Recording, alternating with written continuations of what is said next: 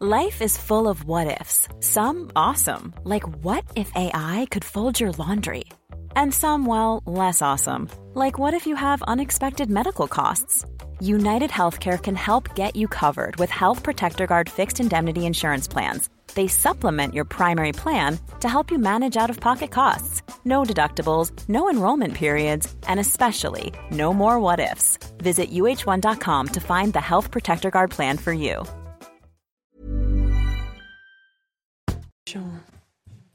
5h58, bientôt 6h. Merci d'être avec nous. La matinale, c'est parti. Et à la une, ce matin, la mort de Mikhail Gorbatchev. On l'a appris cette nuit. Mikhail Gorbatchev qui restera à jamais l'artisan de la libération de la Russie du joug communiste. Il est mort à l'âge de 91 ans. Harold Iman est avec nous. À tout de suite, Harold.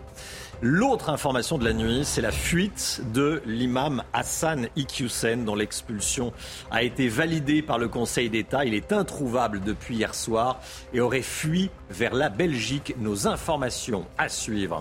Le nombre de bébés secoués augmente fortement. 32 cas l'année dernière, rien qu'en Ile-de-France. Confinement et promiscuité dans des logements euh, dans les logements ont aggravé les difficultés et les violences dans certaines familles. Vous allez voir. Dernière grâce matinée donc ce matin avant la rentrée scolaire demain. Comment ne pas trop dépenser en achat de fournitures scolaires La matinale CNews en direct ce matin d'un magasin spécialisé dans la vente de cahiers et autres stylos avec Marie Conan et Charles Baget qu'on va retrouver tout au long de la matinée. Et puis l'économie avec vous, Lomic Guyot. On verra que les professions libérales séduisent de plus en plus. Et vous nous direz, Lomic, quelles sont les professions libérales les plus rémunératrices? Le dernier dirigeant de l'Union soviétique est mort. Mikhail Gorbatchev avait 91 ans. Il est décédé en Russie d'une grave et longue maladie. L'ancien chef d'État avait dirigé l'URSS de 1985 à sa dissolution en 1991. Partisan d'une politique de rapprochement avec l'Occident, Mikhail Gorbatchev avait reçu le prix Nobel de la paix en 1990 pour avoir pacifiquement mis fin à la guerre froide. Retour sur son parcours avec Viviane Hervier. 25 décembre 1991, le drapeau rouge de l'Union soviétique est retiré du Kremlin. L'URSS n'est plus. Quelques minutes auparavant, Mikhail Gorbatchev annonçait sa démission à la télévision. Я прекращаю свою деятельность на посту президента СССР. Pourtant, lorsque Mikhail Gorbatchev accède au pouvoir en 1985, il incarne l'espoir. Il est jeune, 56 ans, et veut réformer en profondeur un système à bout de souffle. À la mort de Tchernenko, il devient le nouveau secrétaire général du Parti communiste. Il lance des réformes pour libéraliser l'économie. Ce sera la perestroïka. Sur la scène internationale, Mikhail Gorbatchev met fin à la guerre froide avec l'Amérique. Il s'accorde avec Ronald Reagan pour réduire les arsenaux nucléaires des deux pays. Le Time Magazine le désigne homme de l'année en 1987. En 1990, il reçoit le prix Nobel de la paix. Mais sur le plan intérieur, l'Union soviétique s'enlise dans une crise économique. Le rideau de fer se fissure, la Hongrie puis la Pologne s'affranchissent du joug soviétique. Enfin, le 9 novembre 1989, c'est le mur de Berlin qui tombe. Mikhail Gorbatchev a perdu la main. Pour nombre de ses concitoyens, il restera le fossoyeur de la grande URSS. Pour l'Occident, la disparition de l'Empire communiste signifie la fin d'une ère bipolaire marquée par la rivalité entre les deux blocs États-Unis-Union soviétique. Et Mikhail Gorbatchev restera l'homme qui a fait souffler un vent de liberté sur tous les pays de l'Est. Voilà, et de nombreux hommages ont été rendus à Mikhail Gorbatchev en Occident. Regardez le tweet d'Emmanuel Macron.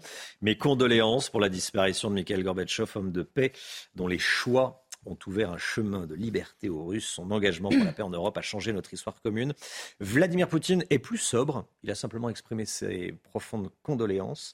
Selon le porte-parole du Kremlin, il enverra dans la matinée un télégramme de condoléances à la famille et aux proches de Mikhail Gorbatchev. On va y revenir euh, tout au long de la matinale sur euh, cette information de la nuit, le décès de Mikhail Gorbatchev avec vous, avec vous Harold Iman. L'autre grosse information de ces euh, dernières heures, l'imam Hassan Iqiyoussen est en fuite depuis plusieurs heures. Il est introuvable. La police le cherche. Vous le savez, le Conseil d'État a validé son expulsion. Il est désormais inscrit euh, au fichier des personnes recherchées, Chana. Et selon une source proche du dossier, il serait parti en Belgique. Le ministre de l'Intérieur, Gérald Darmanin, qui avait lui-même demandé son expulsion, s'est félicité de cette décision. Quentin Gribel. Hier après-midi, ces policiers arrivent devant le domicile de l'imam Hassani Hussein. Leur objectif Interpeller l'homme de 58 ans pour l'expulser vers le Maroc. Problème, le prédicateur n'est pas à son domicile. Il pourrait avoir pris la fuite en direction de la Belgique et a donc été inscrit au fichier des personnes recherchées. Plus tôt dans la journée, hier, le Conseil d'État avait retoqué la décision du tribunal administratif de Paris qui avait suspendu le 5 juillet l'expulsion d'Iqiyoussen. Le juge des référés du Conseil d'État estime que les propos antisémites d'Hassan Iqiyoussen, tenus depuis plusieurs années, ainsi que son discours sur l'infériorité de la femme et sa soumission à l'homme, constituent des actes de provocation explicites et délibérés à la discrimination ou à la haine, justifiant la décision d'expulsion. Une réussite pour Gérald Darmanin. La République a le droit de se défendre contre ceux qui veulent euh, atteindre ses fondamentaux, qui veulent euh, s'en prendre euh, évidemment à ses valeurs et qui parfois créent le, djihadisme d'atmosphère. L'imam risque jusqu'à trois ans de prison pour s'être soustrait à une décision d'éloignement. Florian Tardif avec nous. Florian, euh, cette affaire est, symbolique des difficultés qu'a euh, la France à expulser les ressortissants étrangers qu'elle veut expulser. Oui, c'est euh, ce qui a été pointé du doigt par certains mmh. représentants politiques, à commencer par Marine Le Pen, qui a estimé que l'imam Hassani Hussein va enfin être expulsé après une décision du Conseil d'État. Il est regrettable, en revanche, que l'expulsion d'un islamiste qui prêche la haine depuis tant d'années en France soit si compliquée, si rare et si tardive. Alors, comment expliquer justement que cela soit si complexe d'expulser euh, Hassan Iqiyoussen. En l'occurrence, le code euh, de l'entrée et du séjour des étrangers du droit d'asile encadre euh, cela ne peut faire l'objet d'une décision d'expulsion qu'en cas de comportement de nature à porter atteinte aux intérêts fondamentaux de l'État, l'étranger qui réside régulièrement en France depuis plus de 20 ans. C'est pour cela que cela a été si compliqué concernant Hassan Hussein, tout simplement parce qu'il réside en France depuis de nombreuses années. Il est même né en France, à Denain, et à sa majorité, on le rappelle, il avait décidé de ne pas opter pour la euh, nationalité euh, française et était marocain depuis, euh, bénéficiant d'un titre de séjour. C'est pour cela notamment que le tribunal administratif avait décidé de suspendre la décision prise par Gérald Darmanin. et tout simplement car ce dernier avait estimé que les propos tenus par l'imam n'étaient pas suffisamment graves pour prendre une telle décision. On connaît ensuite la, la suite justement de l'histoire avec cette décision du Conseil d'État prise hier. Merci Florian. Le risque de coupure de gaz cet hiver en France. Elisabeth Borne a affirmé hier soir que ces coupures ne concerneraient pas les ménages, les particuliers. Les coupures, elles ne concernent pas les ménages. On ne va pas couper le gaz chez les ménages français, mais c'est sur nos entreprises, les gros consommateurs, qu'il pourrait y avoir des euh, coupures. Dans le même temps, Gazprom le gaz russe a annoncé suspendre totalement ses livraisons à Engie dès demain, hein, dès jeudi. le géant russe explique que le groupe français n'a pas payé l'intégralité de ce qu'il devait pour les livraisons euh, du mois dernier. Concrètement, Gazprom ne livrera plus de gaz à Engie tant qu'il n'aura pas été concrètement et entièrement euh, remboursé. Les suites de l'affaire Pogba, le club du joueur, la Juventus Turin, n'a souhaité faire aucun commentaire. Et son frère Mathias, accusé d'extorsion et de menaces par Paul Pogba, a publié une nouvelle vidéo hier soir sur Twitter. Il accuse la star des Bleus d'avoir cherché, je cite, à traîner son nom dans la boue. On est le 31 août, il y a 25 ans, jour pour jour. En 97, la princesse Diana mourait dans un, accident de voiture dans le tunnel du, sous le pont de l'Alma à Paris. La princesse de Galles avait, seulement 36 ans. Elle était euh, devenue une icône à la suite euh, de cet accident, terrible accident. Et 25 ans plus tard, son image reste intacte. À Londres, même si aucune commémoration n'est prévue aujourd'hui, Lady Di reste euh, très présente dans le cœur des Britanniques. Les informations de notre correspondante à Londres, Sarah Menaille. Ici, au Royaume-Uni, personne n'a oublié cette tragique journée du 31 août 1997. 25 ans après, le traumatisme reste grand pour les Britanniques. Et pourtant, aujourd'hui, ici à Londres, pas de cérémonie officielle, pas de commémoration particulière. Ni la reine Elisabeth II, ni le prince Charles ne devraient prendre la parole publiquement. Les drapeaux du Royaume-Uni ne seront pas en berne. C'est un hommage très discret qui va avoir lieu. Les deux frères, Harry et William, dont on se souvient tous de cette image qui avait ému le monde entier, de ces deux jeunes garçons garçons, suivant le cortège funéraire de leur maman, eh bien, ils ne seront même pas ensemble aujourd'hui. Brouillés depuis plusieurs mois, l'un vit désormais en Californie. Harry vit euh, donc aux États-Unis avec sa femme Meghan, tandis que William est à Londres. Ils ne partageront pas cette journée ensemble. Alors, il faut dire que le décès de la princesse Diana est sujet de controverse ici. Hein. Il reste encore de nombreuses zones d'ombre et c'est une affaire sensible en Grande-Bretagne. Il y a cinq ans, lors d'un documentaire diffusé à la télévision publique britannique, William avait expliqué que désormais, ils célébreront eh l'anniversaire du décès de leur maman plus pudiquement, plus discrètement et moins sur la place publique. Princesse Diana, personnage éminemment public, mais surtout maman avant tout, fille et sœur, dont on célèbre donc aujourd'hui le 25e anniversaire de sa mort. Voilà, et on sera en direct à, 7h moins le quart avec une euh, journaliste de Point de vue point de vue qui fait sa une sur le décès de, Diana, cet anniversaire et euh, les zones d'ombre qui existent encore. Je lui demanderai ce qu'il y a comme zone d'ombre encore euh, aujourd'hui. Le sport tout de suite avec du tennis et Alizé Cornet qui a, été, qui a éliminé la tenante du titre au premier tour de l'US Open hier. Alizé Cornet est qualifiée donc pour le deuxième tour de l'US Open. Oui, elle a éliminé hier la tenante du titre, Emma Raducanu, au premier tour de l'US Open. Score final 6-3, 6-3. La Française de 32 ans n'a jamais dépassé les huitièmes de finale à New York. On espère donc qu'elle ira plus loin euh, cette fois-ci. C'est tout ce qu'on lui souhaite. Clara Burel crée la surprise, elle. Hein, Mais oui, parce qu'elle a battu hier la championne d'une dernière Wimbledon. Alors, score final 6-4, 6-4. Cette saison, la Française avait été éliminée au premier tour des trois premiers tournois du Grand Chelem. Elle affrontera la Belge Alison Van de Vank au deuxième tour.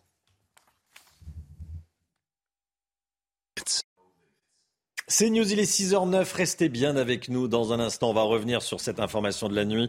La mort de Mikhail Gorbatchev, qui avait 91 ans. On se souvient de lui, évidemment, comme étant le, dernier dirigeant communiste euh, de la Russie. Il avait quitté le pouvoir, le, Kremlin, en 91, deux ans après la chute du mur de Berlin. On va y revenir avec Harold Iman dans un instant. À tout de suite. C'est News, 6h12. Bienvenue à tous et merci d'être avec nous. Mikhail Gorbatchev est décédé à l'âge de 91 ans. Il est décédé en Russie. L'ancien euh, chef d'État qui avait dirigé l'URSS de 85 à sa dissolution en, 91. Harold Iman avec nous. Il avait eu le prix Nobel de la paix. Euh, Mikhail Gorbatchev. Harold Iman, euh, est-ce que Mikhail Gorbatchev a véritablement voulu mettre fin à, la guerre froide. Est-ce que c'était vraiment son, son intention? Rappelez-nous le, contexte de l'époque, parce qu'on dit qu'il est l'artisan de la fin du régime communiste en, Russie.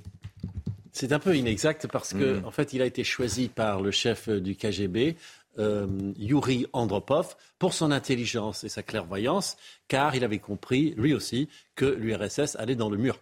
Donc, euh, il a été installé au pouvoir et il n'a pu que constater euh, la euh, fin inévitable du régime tel qu'il existait et le fait que la course aux armements allait ruiner le pays économiquement. Et donc, sur ce, il a accepté de reculer lorsque Ronald Reagan, l'anticommuniste primaire et froid guerrier numéro un du monde à l'époque, l'a obligé à réduire les armements et les deux ont réduit ensemble euh, l'armement nucléaire d'une certaine catégorie et il y a eu une décrispation euh, générale. Sur ce, il a accepté que les pays satellites euh, sortent peu à peu de l'orbite communiste sans leur renvoyer les chars comme l'Union soviétique avait fait à Prague en 67 et à, en Hongrie en 56. Donc c'est ça, c'est sa compréhension, sa lucidité qui en a fait cet artisan. Quelles, sont les, quelles ont été les relations euh, avec Vladimir Poutine? Qu'est-ce que Poutine pensait euh, et pense de Gorbatchev? Euh, il a une piètre opinion de celui qui a été le fossoyeur de l'Union soviétique, car en Russie, les gens libéraux évolués, si on peut dire, voient tout l'intérêt d'aimer Mikhail Gorbatchev, qui a quand même ouvert la liberté de presse et d'opinion et libéré les prisonnier politique, euh, Vladimir Poutine va dans le sens contraire. Mais pour euh, Vladimir Poutine, la dissolution de l'URSS était une catastrophe géopolitique mondiale et donc c'est la faute nécessairement à l'infortuné Gorbatchev qui, il faut le dire, a tout fait pour ne pas perdre l'URSS, mais il s'est rendu à l'évidence, ce n'était pas euh, récupérable. Et donc il a opéré cette dissolution avec le moins de dégâts possible. Merci Harold. Restez bien avec nous. Gorbatchev qui avait joué dans deux publicités qu'on va vous montrer. Regardez, la première, c'est une vidéo, la publicité pour euh, Pizza Hut. On le voyait sur la place rouge. Se réjouir de l'arrivée d'une enseigne américaine, un restaurant de, de pizza sur la, place rouge. Alors ça, je pense que quand euh, Vladimir Poutine voit cette publicité où un, dirigeant russe se réjouit de l'arrivée d'un restaurant de pizza américaine en, Russie, il s'étouffe. Euh, deuxième publicité, c'est pour une marque française, Louis Vuitton, voilà où on voit euh Mikhail Gorbatchev avec le mur de Berlin qui tenait encore sur un morceau du mur de Berlin et un sac, un sac Vuitton. C'était quelques années après. Voilà, Gorbatchev Mikhail Gorbatchev qui est décédé à l'âge de 91 ans. 6h15, le point info, Chana Lousteau. La guerre en Ukraine et les combats qui s'intensifient dans le sud du pays. Volodymyr Zelensky a rencontré hier les experts de l'Agence internationale de l'énergie atomique à Kiev. Le président ukrainien les a appelés à faire leur maximum pour éviter une catastrophe nucléaire à la centrale de Zaporizhia. Il demande le départ de tous les militaires russes avec tous leurs explosifs et toutes leurs armes. Les experts de l'AEA qui sont d'ailleurs en route ce matin vers la centrale de Zaporizhia. Les talibans fêtent le premier anniversaire de la fin de la guerre avec les États-Unis. Les autorités ont décrété qu'aujourd'hui serait une journée de fête nationale en Afghanistan. Des guirlandes illuminaient des avenues de la capitale dès hier soir. En revanche, le gouvernement n'a pour le moment annoncé aucune célébration officielle à Kaboul. Et puis cette nouvelle image spectaculaire du télescope James Webb, de nouveaux détails de la galaxie dite euh, du fantôme nous sont parvenus sur l'image publiée par l'Agence spatiale européenne. On voit une magnifique spirale que vous voyez sur vos écrans, le télescope James Webb qui mène ses observations à 1,5 million de kilomètres de la Terre. La matinale CNews en direct ce matin d'un magasin de fournitures scolaires. La rentrée scolaire, c'est évidemment demain. Désolé de vous le rappeler pour ceux que ça concerne. L'heure est au dernier préparatif pour les familles, aux dernières emplettes. Marie Conan en direct ce matin d'une enseigne discount au Clé-sous-Bois dans les Yvelines. Vous allez nous donner des, astuces pour tenter de faire des économies. Eh, Marie, comment payer moins cher ces fournitures scolaires? C'est possible? Oui, c'est possible, Romain. Et justement, on se balade avec Charles Baget dans les rayons euh, ce matin avec un budget précis, comme beaucoup de familles. Et la première chose, nous, nous on a choisi un euh, magasin spécialisé euh, discount. Donc la première chose pour payer moins cher, c'est de bien choisir, de bien cibler son enseigne, car d'une enseigne à l'autre, il peut y avoir quelques centimes de différence et on va justement le demander au responsable donc de, du magasin. Sébastien qui est euh, avec nous. Donc Sébastien, vous, est-ce que vous avez des, exemples de promotions que vous pratiquez? Vous pratiquez quoi ici? Oui, bonjour. On propose beaucoup de promotions toute l'année, notamment pendant la rentrée des classes. C'est au moment où on a le plus de promotions sur la partie euh, fourniture de bureau. Actuellement, on a une opération sur euh, prix coûtant, c'est-à-dire qu'on vend sans marge nos produits sur la rentrée des classes. Il y a plus de 60 produits qui sont proposés. Et par exemple, ce compas-là, il coûte combien? 2,11 euros TTC. D'accord, donc ça, ce compas, il coûte 1,60€ de moins que par exemple dans une grande surface. Et donc il y a des enseignes qui proposent également d'acheter euh, en gros, donc euh, un acheté, un offert pour faire euh, des promotions. Et donc choisir l'enseigne spécialisée, c'est aussi un moyen de trouver, vous savez, les fournitures un petit peu compliquées à trouver que les professeurs aiment bien donner aux parents, les, les dessins, donc notamment les papiers dessins, je crois. multicolores, exactement. on est là avec nos conseillers pour aider à trouver, décrypter des fois les listes scolaires. Euh, chez nous, vous allez tout trouver, euh, du dictionnaire à l'ordinateur si on a besoin, au stylo bien sûr, ou à des, à des produits euh, type un, un, trac cercle, quelque chose qui ne se trouve pas dans tous les magasins par exemple. Oui, donc là, par exemple, le papier dessin multicolore, on l'a trouvé ici. C'est vrai, c'est compliqué à trouver. Le ciseau pour gaucher, on l'a également, il me semble, quelque part là-haut.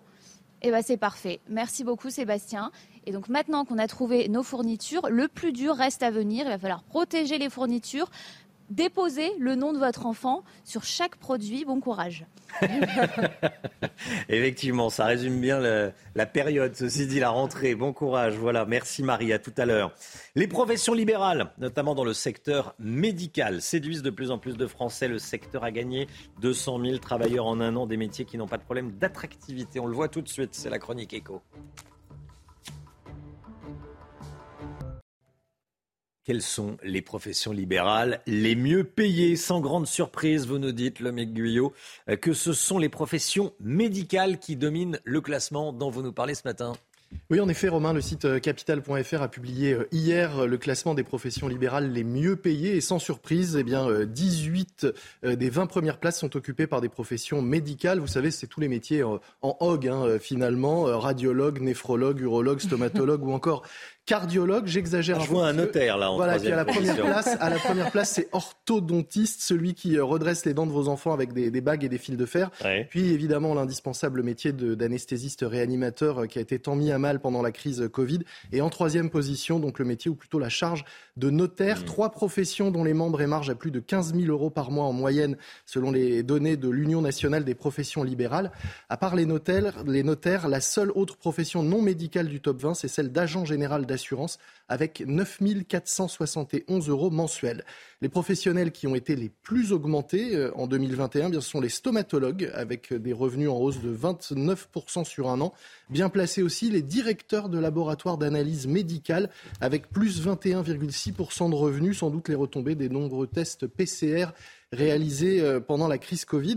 Alors attention, dans tous les cas, on parle de revenus, pas de salaire, hein, des revenus euh, mensuels moyens après paiement des charges et avant impôt, puisque les professions libérales ont un statut euh, différent de celui des salariés. Mais ça reste de belles sommes quand même, souvent justifiées par de longues années d'études et d'importantes responsabilités. Et en tout cas, eh bien, ces secteurs, on le voit, n'ont pas de problème d'attractivité, contrairement à d'autres. Hein. On a beaucoup parlé du métier de prof, par exemple. Là, on comptait l'année dernière 1,4 million de libéraux en France, c'est 200 000 de plus sur un an. Les professions libérales représentent aujourd'hui 28,2% des entreprises françaises. Elles emploient aussi 1,1 million de personnes qui travaillent pour elles. La météo tout de suite avec Alexandra Blanc et on commence avec quoi? On commence avec la météo des plages. La météo avec vous, Alexandra Blanc, avec euh, des orages qui ont eu lieu ces dernières heures sur l'Est et notamment dans les Alpes-Maritimes. Hein. Oui, regardez, c'était le cas hier soir du côté de Villeneuve-Loubet avec une activité électrique particulièrement importante, des orages bien localisés, parfois assez violents. On a eu également des orages du côté de l'Isère avec un temps instable, de la grêle et vraiment, vous voyez, des trompes d'eau, vous allez le voir sur la vidéo, des trompes d'eau euh, sous évidemment euh, ces orages, des orages qui donc déversent parfois plusieurs litres d'eau en seulement euh, quelques minutes. Aujourd'hui, c'est une belle journée qui vous attend. Il faut savoir également, et c'est tombé hier, que cet été 2022 est le deuxième été le plus chaud jamais enregistré depuis le début des relevés météorologiques, c'est-à-dire depuis 1900. Alors au programme, au programme aujourd'hui donc du soleil quasiment partout. On retrouve néanmoins un petit peu de brouillard ce matin entre la Vendée et le département de la Loire-Atlantique. Et puis on va de nouveau avoir quelques orages, principalement au pied des Pyrénées. À noter également un petit peu de vent en Méditerranée, puis le vent qui continue à souffler près des côtes de la Manche, cinquième jour consécutif. Alors dans l'après-midi,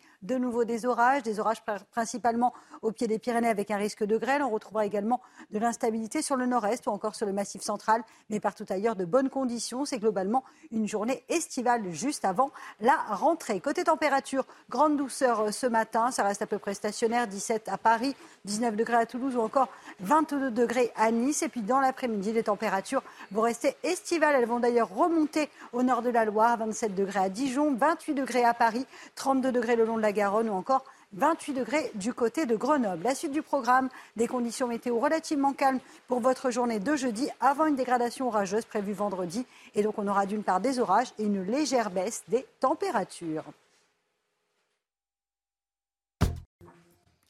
CNews, bientôt 6h30. Bienvenue à tous et merci d'être avec nous, d'avoir choisi CNews pour démarrer cette journée. Écoutez bien le calvaire des habitants d'un immeuble HLM à Paris. L'occupant du dernier étage jette des caddies par la fenêtre hurle, fait vivre un enfer à tout le quartier. Fils HLM refuse pour le moment de l'expulser. Nous sommes allés sur place. L'information de la nuit, c'est euh, la fuite de l'imam Hassan Iqiyoussen, dont l'expulsion a été validée par le Conseil d'État. Il est introuvable depuis hier soir et aurait fui vers la Belgique. Nos informations dans un instant. Mikhail Gorbatchev est décédé. Il restera à jamais l'artisan de la libération de la Russie du joug communiste. Il est mort à l'âge de 91 ans.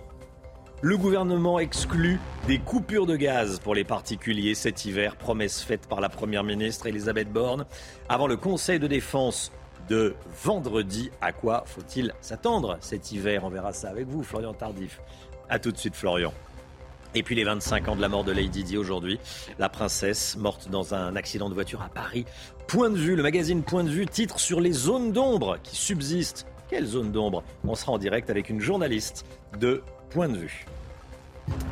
Un locataire d'appartement HLM du 19e arrondissement de, de, Paris fait vivre un véritable enfer à ses voisins. Il habite au cinquième étage de l'immeuble et jette régulièrement des bouteilles en verre ou même des caddies, tiens, dans la rue.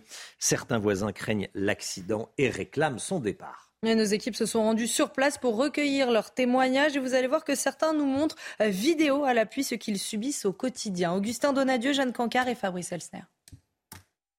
Sur ces images filmées par un voisin, un caddie de course est jeté du cinquième étage en pleine journée. Et j'ai vu le chariot tomber sur une voiture en dessous et par la suite du coup des habitants euh, de l'immeuble mais aussi du quartier qui sont sortis pour voir ce qui se passait, euh, essayer de trouver d'où ça venait. Les habitants ne tarderont pas à trouver le fauteur de troubles. Il s'agit d'un voisin qui agite cette rue tranquille depuis plusieurs années. Jette bouteille, tapage, l'homme fait vivre un véritable calvaire à ses voisins. Moi je rentre euh, en général vers, euh, vers 8 h du matin. Et plein de bouteilles, des verres, des débris en bas de chez nous, au niveau du portail, aussi au niveau de l'entrée. Je pratique le vélo et du coup j'avais un casque sur la tête et je me suis déjà dit tiens bah ça tombe bien j'ai un casque sur la tête comme ça si jamais il y a quelque chose qui se passe euh, bah, au moins j'ai un casque. Ce qui est fou quand même de se dire ça en rentrant chez soi ou en sortant chez soi. L'homme qui occupe les lieux est l'ancien aide à domicile de la propriétaire aujourd'hui décédée il a déjà été arrêté deux fois mais a toujours pu reprendre ses quartiers le bailleur social Paris Habitat a fait savoir que le voisin bruyant revendique un transfert de bail à son nom et pourrait donc ainsi élire domicile dans cet appartement en toute légalité. L'imam Hassan Iqiyoussen est introuvable par la police. Il est donc en fuite. Il est inscrit sur le fichier des personnes recherchées. Il est en fuite depuis plusieurs heures. Le Conseil d'État a validé hier son expulsion du territoire national vers le Maroc. Mais hein. selon une source proche du dossier, il serait parti en Belgique. Le ministre de l'Intérieur Gérald Darmanin, qui avait lui-même demandé son expulsion, s'est félicité de cette décision. Et on y reviendra dans euh, l'édito politique à 6h50 sur les difficultés que rencontre euh, la France à expulser l'imam Iqiyoussen. La montée de l'islamisme à l'école. Un professeur de lettres qui enseigne depuis 30 ans dans des établissements réputés difficiles tire la sonnette d'alarme. Dans un livre choc baptisé Ces petits renoncements qui tuent, il raconte comment l'islamisme a pris de l'ampleur dans les salles de classe. Et il dénonce également dans ce livre le silence de ses confrères. Ce professeur tient à garder l'anonymat. Nous avons donc rencontré la journaliste qui a coécrit ce livre avec lui. Reportage d'Augustin Donadieu et Thibault Marcheteau. C'est la voix d'un professeur qui résonne dans la plume d'une journaliste. Laurent enseigne depuis plus de 30 ans dans des établissements réputés difficiles, mais ces dernières années, il voit certains de ses cours perturbés par une montée du salafisme à l'école. Il y a un certain mouvement euh, salafiste, euh, frériste, qui, euh, qui s'étend petit à petit dans certains quartiers et par ricochet, on en arrive à avoir ces débats qui arrivent à l'intérieur des classes avec un refus de certains enseignements. Sous couvert d'anonymat, il raconte ses petits renoncements qui tuent. Quand Laurent raconte qu'il avait montré un film un jour à ses élèves et qu'il avait évidemment préparé en regardant le film, il n'avait pas fait attention. Dans le film, il y a deux femmes qui s'embrassent, ça dure une seconde, et il a un élève qui s'est levé en hurlant euh, Ça, monsieur, c'est pas légal C'est un élève qui ne pose jamais de problème, et il m'a dit J'étais euh, décontenancé. Ces petits renoncements, comme il les appelle, sortent rarement de la salle de classe. Mais Laurent préfère alerter. Ce sont des petits renoncements euh, qui peuvent tuer, oui, euh, puisqu'ils ont mené à la décapitation de, Samuel Paty. À travers ce livre, Laurent a choisi de continuer à mener le combat, mais certains de ses confrères préfèrent faire l'impasse pour, selon ses mots, ne pas jeter d'huile sur le feu. Voilà, et Karine Azopardi, que vous avez vu dans ce reportage, sera sur ce plateau à 7h15. Quelles sanctions pour les auteurs de rodéos urbains? À la demande de Gérald Darmanin, le préfet du Val d'Oise a expulsé des occupants du logement social de l'auteur d'un rodéo urbain à Pontoise qui avait blessé deux enfants. Ça s'était passé au, début du mois d'août, Chana. Hein. Et comme tous les matins, on vous consulte, on vous donne la parole dans la matinale. Ce matin, on vous pose cette question. Expulser de leur, de leur logement social les auteurs des rodéos urbains, est-ce que c'est une bonne idée? Écoutez vos réponses, c'est votre avis. Ah, franchement, moi, je trouve qu'il n'y a aucun rapport Donc euh, non, la première chose qui me vient à l'esprit, c'est ça, enlever le permis. Il faut peut-être prendre d'autres mesures, des travaux par exemple d'intérêt général. Il y a tellement de choses à faire. Moi, je verrais plus euh, des amendes et peut-être euh, leur priver bah, en leur enlevant leur permis ou, ou alors leur, leur utilitaire. C'est plus logique et c'est moins, c'est moins violent. Le dernier dirigeant de l'Union soviétique est mort, donc je vous le disais dans les titres, c'est euh, l'information de ces dernières heures. Mikhail Gorbatchev est décédé, il avait 91 ans. Il est décédé en Russie dans un hôpital à, Moscou. Il est mort d'une grave et longue maladie. Euh, l'ancien chef d'État avait dirigé l'URSS de 85 à 91. C'est sous son régime euh, que le mur de, le mur de Berlin était tombé et c'est sous, sous, son régime que le communisme avait disparu d'Union soviétique. Il était partisan d'un rapprochement avec l'Occident. C'est une vraie page de l'histoire hein, qui, euh, qui, se tourne. Retour sur, sur son parcours avec Viviane Hervier. Regardez. 25 décembre 1991, le drapeau rouge de l'Union soviétique est retiré du Kremlin. L'URSS n'est plus. Quelques minutes auparavant, Mikhail Gorbatchev annonçait sa démission à la télévision. Я прекращаю свою деятельность Pourtant, lorsque Mikhail Gorbatchev accède au pouvoir en 1985, il incarne l'espoir. Il est jeune, 56 ans, et veut réformer en profondeur un système à bout de souffle. À la mort de Tchernenko, il devient le nouveau secrétaire général du Parti communiste. Il lance des réformes pour libéraliser l'économie. Ce sera la perestroïka. Sur la scène internationale, Mikhail Gorbatchev met fin à la guerre froide avec l'Amérique. Il s'accorde avec Ronald Reagan pour réduire les arsenaux nucléaires des deux pays. Le Time Magazine le désigne homme de l'année en 1987. En 1990, il reçoit le prix Nobel de la paix. Mais sur le plan intérieur, l'Union soviétique s'enlise dans une crise économique. Le rideau de fer se fissure, la Hongrie puis la Pologne s'affranchissent du joug soviétique. Enfin, le 9 novembre 1989, c'est le mur de Berlin qui tombe. Mikhail Gorbatchev a perdu la main. Pour nombre de ses concitoyens, il restera le fossoyeur de la grande URSS. Pour l'Occident, la disparition de l'Empire communiste signifie la fin d'une ère bipolaire marquée par la rivalité entre les deux blocs États-Unis-Union soviétique. Et Mikhail Gorbatchev restera l'homme qui a fait souffler un vent de liberté sur tous les pays de l'Est. De nombreux hommages ont été rendus à Mikhail Gorbatchev en, Occident. Regardez le tweet du président de la République. Mes condoléances pour la disparition de Mikhail Gorbatchev, homme de paix, dont les choix ont ouvert un chemin de liberté aux Russes. Hum, c'est plus sobre du côté de Vladimir Poutine qui a exprimé ses profondes condoléances. Selon le porte-parole du Kremlin, eh bien, Vladimir Poutine enverra dans la matinée un, télégramme de condoléances à la famille de Mikhail Gorbatchev, à sa fille le risque de coupure de gaz cet hiver en France. Elisabeth Borne a affirmé hier soir que ces coupures ne concerneraient pas les particuliers. Les coupures, elles ne concernent pas les ménages. On ne va pas couper le gaz chez les ménages français, mais c'est sur nos entreprises, les gros consommateurs, qu'il pourrait y avoir des coupures. Un conseil de défense est prévu vendredi. On euh, avait l'information euh, dès hier. Le gouvernement se prépare d'ores et déjà donc un hiver très difficile, ça on le sait. Qu'est-ce que prépare le gouvernement? À quoi faut-il s'attendre, Florian Tardif? Alors, premièrement, ce qu'il faut dire, c'est que lors de ce Conseil de défense, euh, un point sur la situation sera réalisé. Ensuite, les ministres premiers concernés par cette situation et cette crise énergétique étudieront les différents scénarios qui seront présentés lors de ce Conseil de défense afin de prendre des décisions en conséquence. La Première ministre euh, il y a deux jours, avait appelé euh, d'ores et déjà les grands patrons à la sobriété énergétique, leur demandant de prendre part pour réduire leur consommation euh, d'énergie cet hiver.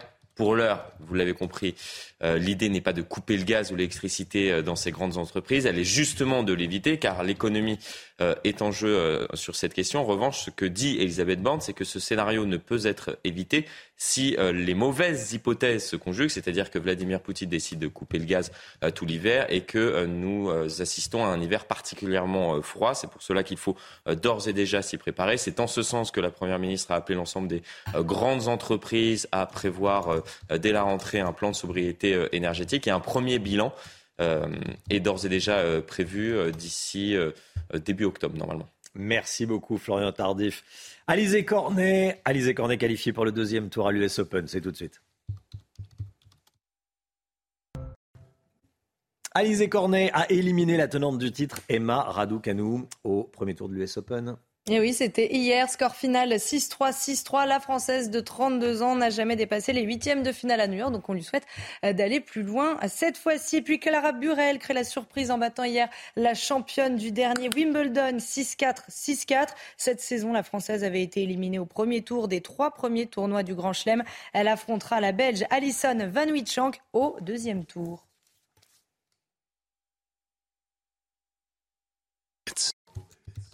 C'est aujourd'hui le 25e anniversaire de la mort de Lady Di. Point de vue fait sa une avec euh, Lady Di, avec ce titre Mort de Lady Di. Les dernières zones d'ombre. Il y a encore des zones d'ombre. On sera dans un instant avec Marion Prudhomme, qui est journaliste à Point de vue. À tout de suite. C'est News, il est 7h moins le quart. Bienvenue à tous. Merci d'être avec nous. Dans un instant, on va aller faire euh, nos courses pour les fournitures scolaires. On va parler euh, du 25e anniversaire de la mort de, Lady Di. Mais tout d'abord, le point info, Chana Lousteau. Les suites de l'affaire Pogba, le club du joueur, la Juventus Turin, n'a souhaité faire aucun commentaire. Son frère Mathias, accusé d'extorsion et de menaces par Paul Pogba, a publié une nouvelle vidéo hier soir sur Twitter. Il accuse la star des Bleus d'avoir cherché, je cite, à traîner son nom dans la boue. Le nombre de bébés secoués a explosé pendant la crise sanitaire. C'est ce que révèle une étude de l'hôpital Necker publiée dans le Parisien ce matin. Le nombre de bébés secoués a doublé en région parisienne et la mortalité a été multipliée par 9. Chaque année, ce sont 400 à 500 nourrissons qui en sont victimes. Environ 10% en meurent et 75% gardent des séquelles à vie. Nouvelle tentative de décollage pour la méga fusée de la NASA direction la Lune et elle est prévue samedi. Initialement prévue lundi, la NASA avait dû annuler le décollage à cause d'un problème technique. Reste à savoir si les conditions météo seront favorables. Rien n'est moins sûr. Marion Prudhomme, journaliste à Point de Vue, est en direct avec nous. Le 25e anniversaire de la mort de Lady Di, c'est aujourd'hui, on est le 31 août 2022. Euh, la princesse est, décédée le, 31 août 1997. Bonjour Marion Prudhomme.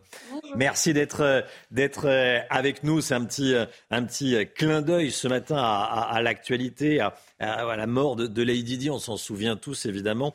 le titre de point de vue m'a m'a questionné les dernières zones d'ombre. Il y, a encore des, y a encore des zones d'ombre sur la, la, mort de Lady Di? La mort de Lady Diana, c'est quand même l'un des mythes les plus coriaces de l'histoire contemporaine. Il y a beaucoup de choses qui ont été dites euh, justement sur cet accident, euh, sur le fait qu'elle euh, avait été assassinée, sur le fait que les services secrets britanniques étaient, derrière cet assassinat. Beaucoup de choses ont été écrites et les enquêtes ont montré que malheureusement il s'agissait d'un terrible accident. Alors qu'est-ce qu'il y a comme révélation dans Point de vue? Ah, pour cela, il, faudra lire euh, notre, notre numéro cette semaine. Qu'est-ce que Lady Di représente aujourd'hui, 25 ans après sa mort? Elle a laissé un héritage quand même très fort au niveau normal, notamment de la communication chez les Windsor. Elle a vraiment modernisé cette, euh, cette approche, cette relation entre la famille royale britannique et la population, notamment sa spontanéité qui était très importante, sa façon d'aller vers les gens, de se comporter avec eux. Elle a brisé euh, le mur de glace qui avait été établi entre la monarchie et la population. Et même au niveau de ses enfants, on a ces images où elle court vers eux après les avoir pas vus pendant longtemps, alors que la reine Elisabeth, en son temps, c'était plus une relation à distance. Elle serrait la main de ses enfants, alors que Diana, elle allait les serrer dans ses bras et leur montrer toute l'affection et tout l'amour qu'elle avait pour eux. Hmm. Pas de cérémonie d'hommage à Londres aujourd'hui. Euh, elle a quelle place aujourd'hui dans la famille royale? Il y a ses enfants qui évidemment euh, chérissent leur mère. Et euh, qu'en dit Charles? Comment est-ce qu'il va vivre cette journée, lui? Alors, on n'a pas d'informations sur, sur comment Charles va vivre cette journée. On sait que les princes Harry et William, donc ses deux fils, ont décidé qu'il n'y aurait pas de célébration officielle. C'est une décision personnelle. Ils veulent d'une certaine manière se réapproprier l'image de leur mère qui pendant des années a été une figure publique, une véritable icône. Et il y a aussi la brouille entre les deux frères qui fait que, pour des raisons propres à eux, ils ont décidé de, ne pas avoir de célébration officielle. Marion Prudhomme. Merci beaucoup Marion Prudhomme d'avoir été en direct avec nous ce matin dans, la matinale.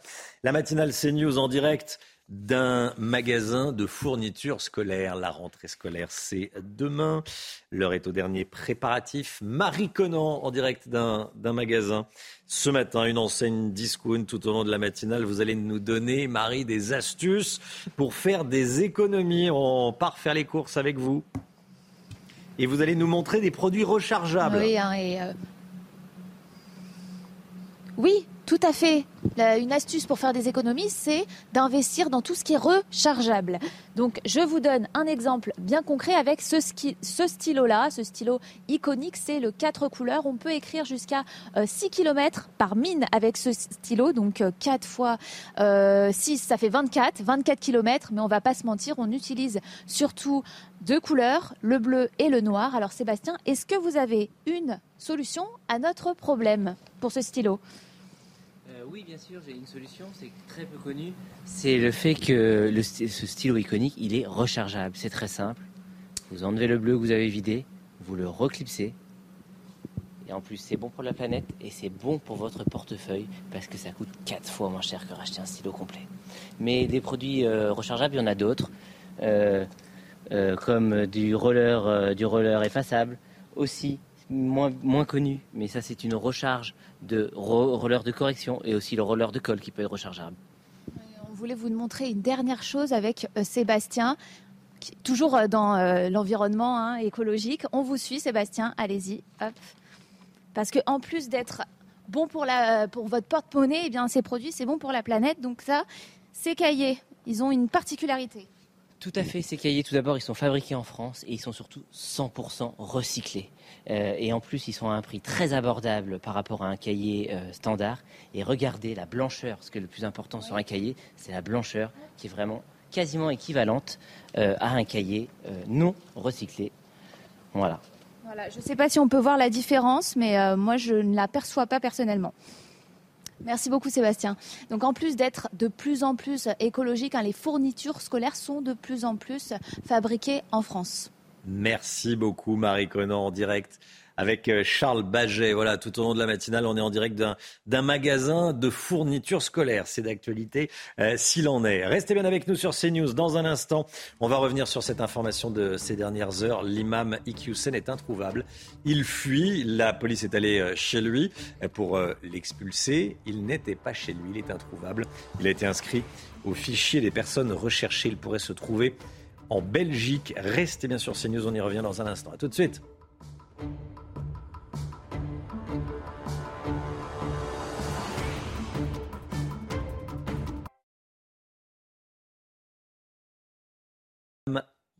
6h54. L'imam Hassan Iqiyoussen est en fuite depuis plusieurs heures.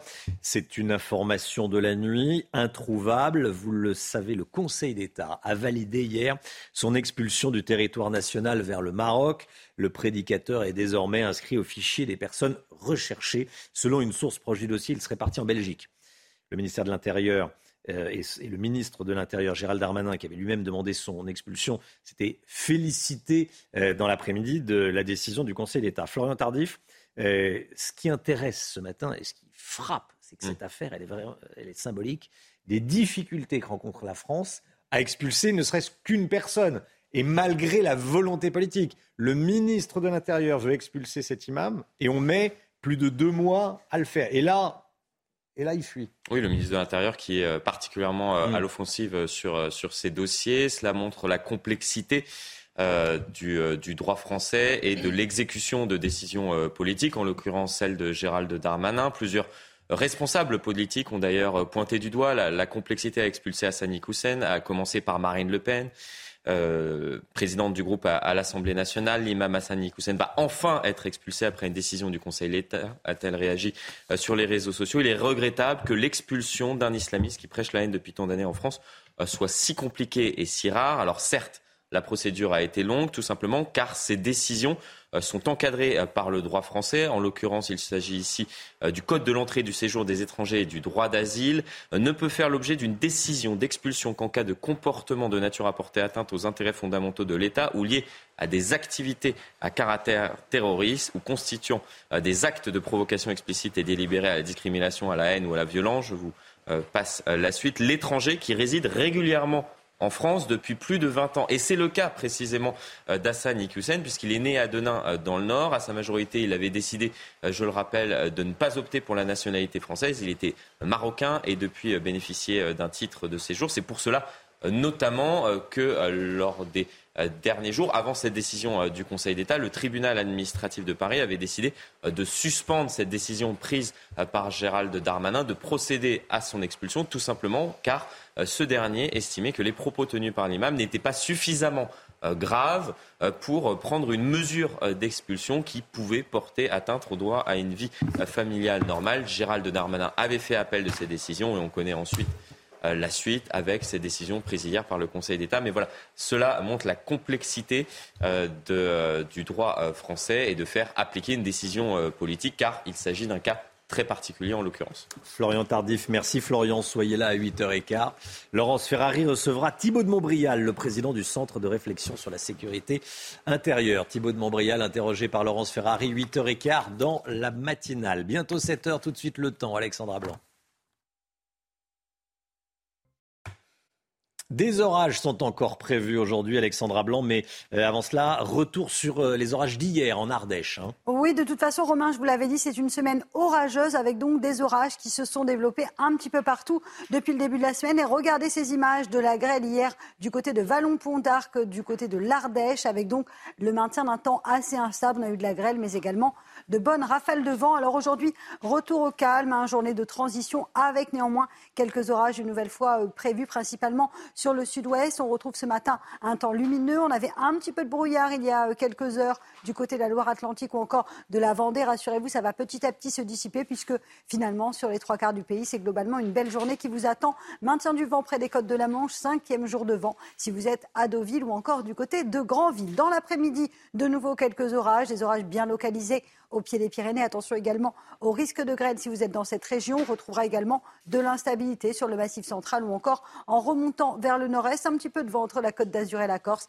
et toujours d'excellentes conditions entre les régions centrales, la façade ouest ou encore le nord du pays. Des températures, très peu d'évolution, ça ne bouge quasiment pas. 17 à Paris, 19 degrés à Toulouse ou encore 22 degrés euh, pour la région niçoise. Et puis dans l'après-midi, il fait toujours chaud, température à, peu près stationnaire. On gagne à peu près 1 ou 2 degrés par rapport à hier. 32 degrés le long de la Garonne, 28 degrés à Paris ou encore du côté de Grenoble et en moyenne 31 degrés à Bastia ou encore à Marseille. La suite du programme, demain des conditions météo relativement calmes avant une nouvelle dégradation orageuse et cette fois généralisée pour la journée de vendredi. D'ailleurs, on va surveiller peut-être un épisode méditerranéen. Ça reste à confirmer évidemment dans la nuit de vendredi à samedi autour du golfe du Lion. Situation donc à surveiller. Un week-end orageux en perspective.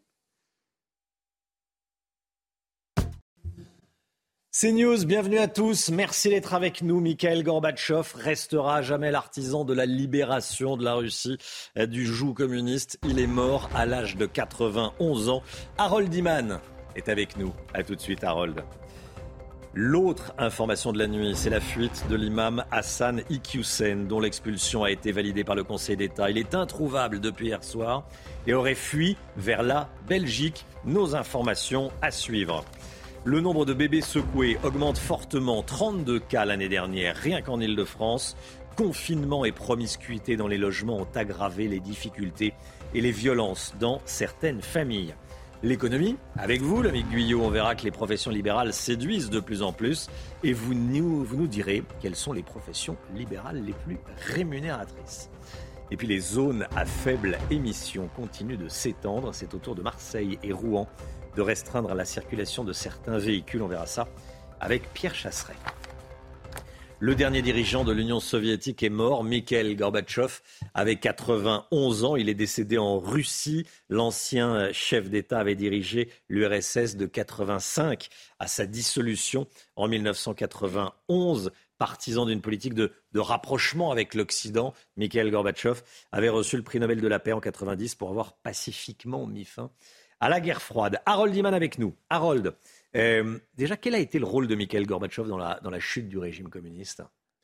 Ben, Lui, il a essayé de, sauver l'URSS et il a libéralisé. Et ce faisant, il l'a il a conduite à sa fin. Parce que ça ne pouvait pas supporter la libéralisation et le système antérieur ne pouvait pas durer. Mais il a tout fait pour le faire euh, durer, mais par l'ouverture, encore une fois. Et ça, ça nous a donné cinq années d'une lune de miel avec lui. On a découvert quelqu'un qui pouvait parler à l'Occident, réduire les armements, libérer les dissidents et respecter les pays satellites, Hongrie, Pologne, etc. Et au final, euh, on l'a perdu et on l'a presque regretté aussitôt. Alors, qu'est-ce que Vladimir Poutine pensait de Gorbatchev? Ne l'aime pas parce qu'il est le fossoyeur de cette URSS et Poutine apprécie le côté impérial de l'URSS et non pas du tout le système économique qui n'a jamais tenté de réinstaller dans la Russie actuelle. Donc c'est seulement le côté gloire impériale qui l'intéresse. Et donc Gorbatchev, c'est celui qui a provoqué, selon Vladimir Poutine, cette plus grande catastrophe géopolitique du XXe siècle, pour utiliser ces mots. Merci Harold. De nombreux hommages rendus à Mikhail Gorbatchev ces dernières heures. L'hommage d'Emmanuel Macron, mes condoléances pour la disparition de Mikhail Gorbatchev, homme de paix dont les choix ont ouvert un chemin de liberté aux Russes. L'autre actualité, c'est euh, l'imam Hassan Iqiyoussen, qui est toujours introuvable à l'heure qu'il est. Il est en fuite depuis plusieurs heures. Le Conseil d'État a validé hier son expulsion du territoire national vers le Maroc. Hassan Iqiyoussen, qui est désormais inscrit au fichier des personnes recherchées. Et selon une source proche du dossier, il serait parti en Belgique. Le ministre de l'Intérieur, Gérald Darmanin, qui avait demandé lui-même son expulsion, s'est félicité de cette décision. Écoutez la République a le droit de se défendre contre ceux qui veulent euh, atteindre ses fondamentaux, qui veulent euh, s'en prendre euh, évidemment à ses valeurs et qui parfois créent le, djihadisme d'atmosphère, comme disait Gilles Kepel, de séparatisme qui fait naître des actes profondément contraires non seulement à nos valeurs, mais aussi au bien des personnes. Le risque de coupure de gaz cet hiver en France, Elisabeth Borne affirme que ces coupures de gaz ne concerneront pas les particuliers, mais uniquement les entreprises. Voilà, on ne va pas couper le gaz chez les ménages, mais c'est sur nos entreprises, les gros consommateurs, qu'il pourrait y avoir des coupures, prévient Elisabeth Borne. Les suites de l'affaire Pogba, le club du joueur la Juventus Turin, en l'occurrence, a souhaité ne faire aucun commentaire. Hein. Et son frère Mathias, accusé d'extorsion et de menaces par Paul Pogba, a publié une nouvelle vidéo hier soir euh, sur Twitter. Il accuse la star des Bleus d'avoir cherché, je cite, à traîner son nom dans la boue. Clémence Barbier. Salut à tous.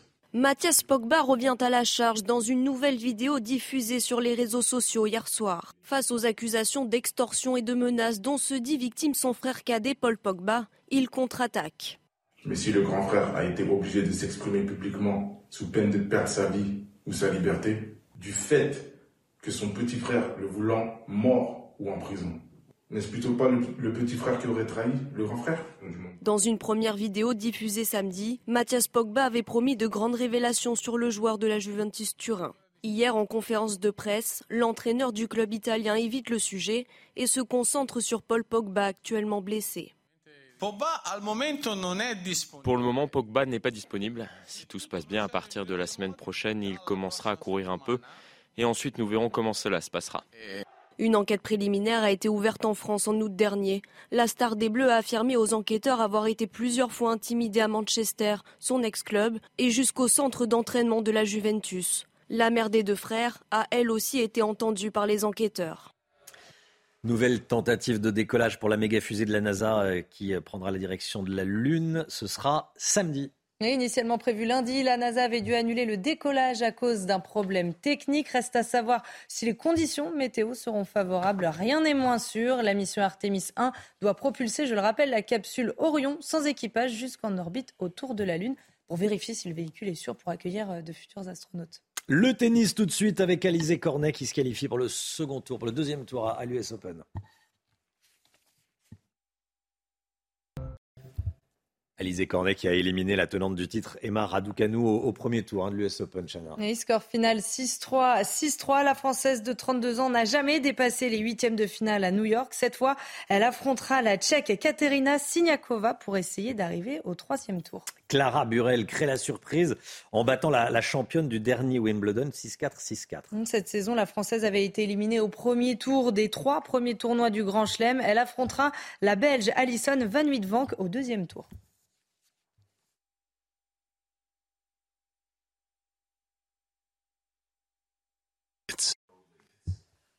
La montée de l'islamisme à l'école, un professeur de lettres qui enseigne depuis 30 ans dans des, dans des établissements réputés difficiles, tire la sonnette d'alarme. Il a écrit un livre avec une journaliste qui sera avec nous sur ce plateau dans un instant, Karine Azopardi. A tout de suite.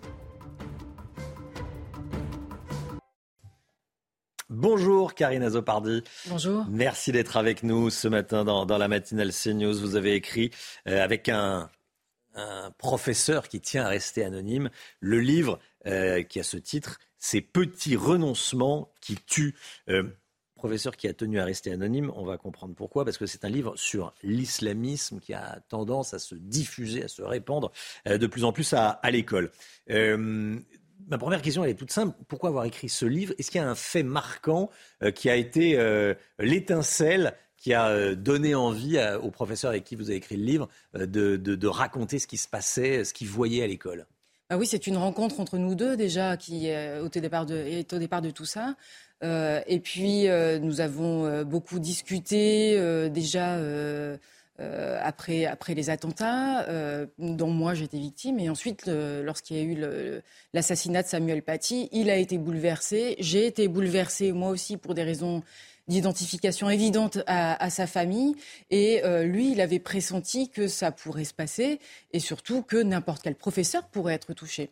Il y a des sujets donc que euh, les professeurs s'interdisent à l'école. C'est euh, ça, ce sont c'est ça ces petits renoncements dont vous parlez? C'est des petits renoncements, c'est des petites censures, c'est des petites autocensures euh, qu'il me, qu'il me raconte. Alors, ce pas des événements qui, euh, euh, qui sont à chaque fois énormes, il ne faut pas euh, mmh. le, trait, mais c'est des, des, des, petits éléments qui, mis bout à bout, lui ont fait dire depuis quelques années qu'il se passait quelque chose à, l'école. C'est quoi? C'est en cours d'histoire, par exemple? On parle souvent de la Shoah, que certains professeurs d'histoire géo n'enseignent plus. Très clairement, la Shoah... Ou balayent rapidement, on va dire. Très clairement, la Shoah pose problème. Alors lui, il est professeur de lettres, donc euh, dans ses cours, c'est aussi l'étude de Voltaire, par exemple, qui pose problème, l'étude de Condorcet, tous les penseurs ah des Lumières.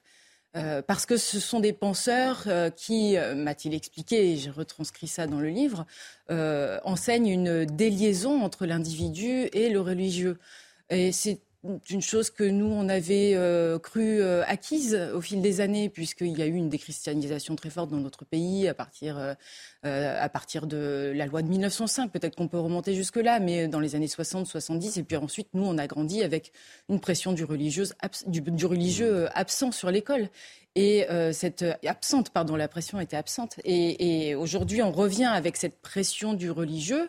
Euh, et certains ne se rendent pas compte de, ce que c'est, en fait, puisqu'on a oublié, on n'a pas grandi avec ça, nous. Alors, ça pose problème à certains élèves quand euh, il y a de la musique, par exemple, ou euh, dans le reportage qu'on diffusait un peu plus tôt dans la matinale, vous racontiez qu'il y avait un, qu'on montrait des images où deux femmes s'embrassaient, c'était, c'est devenu un scandale, alors que c'était passé assez furtivement.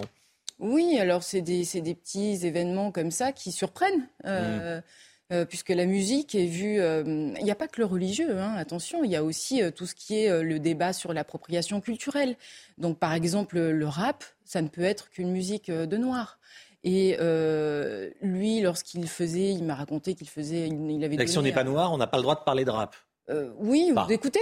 D'écouter. Voilà, et donc il donnait un, cours sur la musique, euh, en, parce qu'il donne aussi des cours de culture générale, euh, et il repartait à il y a 40 000 ans, le, premier instrument de musique, euh, et, donc il y a eu une discussion toujours qui s'instaure avec, qui s'installe avec ses élèves, donc c'est c'est toujours très intéressant. Il est surpris, il n'y a pas de braquage de ses élèves contre mmh. lui, bien au contraire, ses élèves l'apprécient et il adore ses élèves. C'est pas ça le problème.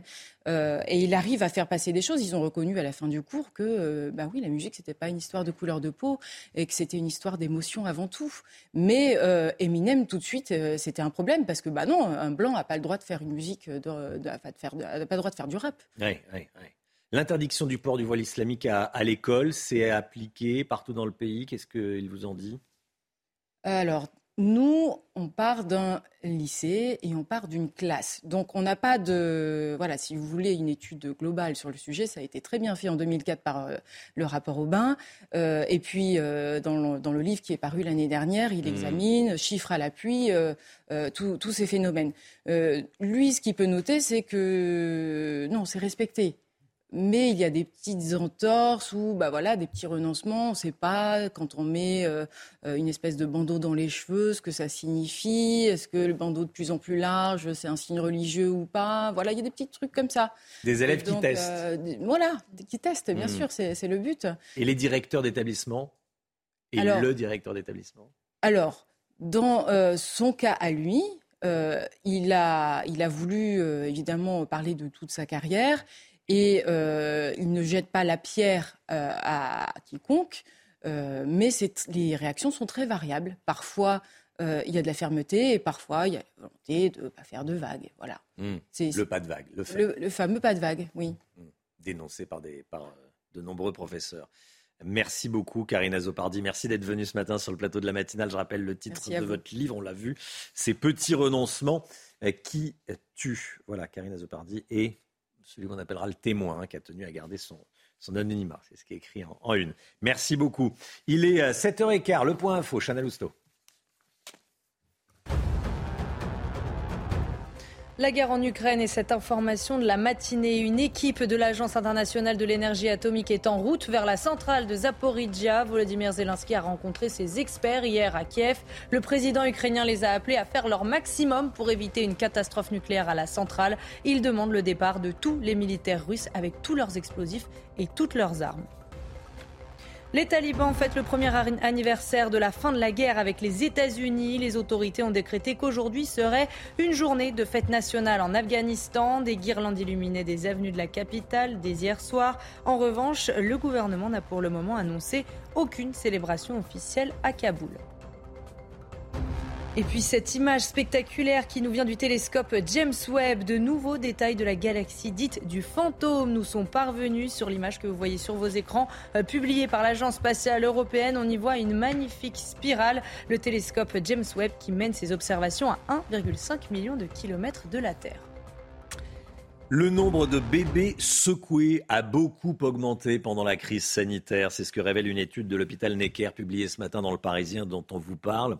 Le nombre de bébés secoués a doublé en région parisienne et la mortalité a été multipliée par neuf. Et chaque année, ce sont 400 à 500 nourrissons qui en sont victimes. Environ 10% en meurent et 75% gardent des séquelles à vie. Le détail avec Geoffrey Defebvre. Des statistiques alarmantes. En région parisienne, on dénombre 32 bébés secoués, un chiffre qui a doublé en 2021, avec un taux de mortalité multiplié par 9. Pour Marilyn Connet de l'association Stop Bébés Secoués, la situation sur le plan national est sans doute encore plus dramatique. Ce n'est pas un phénomène parisien, des cas, il y en a partout, tout le temps. Nous sommes contactés presque toutes les semaines. Selon l'étude menée par l'hôpital Necker à Paris, ce sont surtout les pères et les nourrices qui secouent les enfants, bien souvent pour arrêter des pleurs. Selon le ministère de la Santé, chaque année, près de 500 nourrissons sont victimes du syndrome du bébé secoué. Un sur dix décède et les trois quarts conservent des séquelles graves, parmi lesquelles paralysie, cécité, troubles du langage, de la marche ou encore épilepsie. En janvier dernier, le gouvernement a lancé une campagne de sensibilisation. Voilà l'alerte, le nombre de bébés secoués qui euh, augmente. Euh, c'est plus qu'inquiétant. Ça a été multiplié par, euh, par 9 là, en, un an. Information donc du, du Parisien. Euh, l'une des informations de ces dernières heures, c'est évidemment la mort de Mikhail Gorbatchev. Mikhail Gorbatchev, qui, regardez, avait participé à des publicités. Je ne sais pas si vous vous en souvenez. Il avait notamment participé à une publicité pour Pizza Hut. Il se réjouissait de l'arrivée de ce restaurant de pizza américaine en Russie, notamment sur, euh, la place rouge. C'est complètement, euh, fou. Il allait manger une pizza américaine. Je pense que Aujourd'hui, Vladimir Poutine, quand il regarde cette publicité, euh, s'étouffe. Je pense pas que ça le, ça le réjouisse, mais bon, voilà, changement de changement d'époque. Gorbatchev qui avait également participé à cette publicité, regardez, pour Louis Vuitton. On le voyait à l'arrière d'une voiture avec un beau sac de la marque précitée. Et c'est évidemment à Berlin, avec le mur de, le mur de Berlin derrière. notez que l'argent qui, lui avait été versé, il l'avait reversé à son euh, association, la Croix Verte. Voilà, ça avait été euh, reversé à la Fondation Gorbatchev. L'écho, tout de suite, les professions libérales, notamment dans le secteur médical, séduisent de plus en plus de Français. Le secteur a gagné 200 000 travailleurs en un an, des métiers qui n'ont pas de problème d'attractivité. On le voit tout de suite, c'est la chronique écho. Quelles sont les professions libérales les mieux payées Sans grande surprise, vous nous dites, Lomic, que ce sont les professions médicales qui dominent le classement. Hein.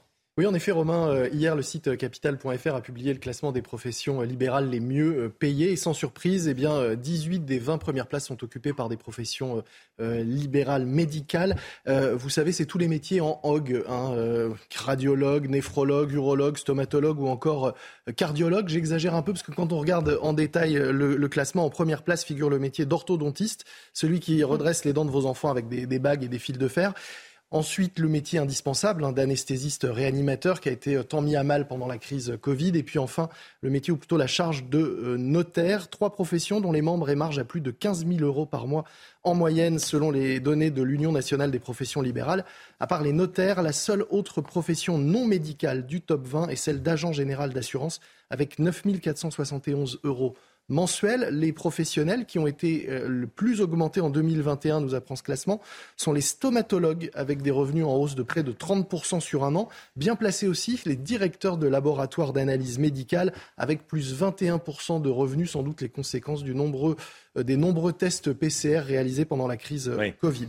Alors attention, dans tous les cas, on ne parle pas de salaire, mais de revenus mensuels moyens après paiement des charges et avant impôt, puisque les professions libérales un statut différent de celui des, salariés, mais ça reste de très belles sommes, hein, quand même, souvent justifiées évidemment par de longues années d'études et d'importantes responsabilités.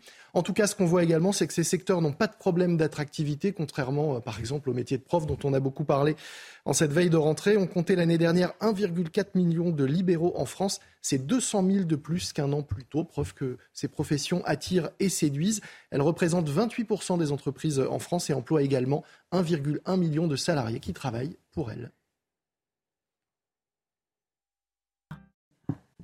CNews, il est 7h22. Merci d'être avec nous, d'avoir choisi CNews pour démarrer cette journée. Dans un instant, l'automobile. Avec vous, Pierre Chasseret. Bonjour Pierre. Bonjour Romain. On va parler des zones à faible émission. Il y en a de plus en plus en France. Comment ça fonctionne? Quelle ville ça concerne? Vous allez tout nous dire dans un instant. À tout de suite. Rendez-vous avec Pascal Pro dans l'heure des pros, du lundi au vendredi de 9h à 10h30.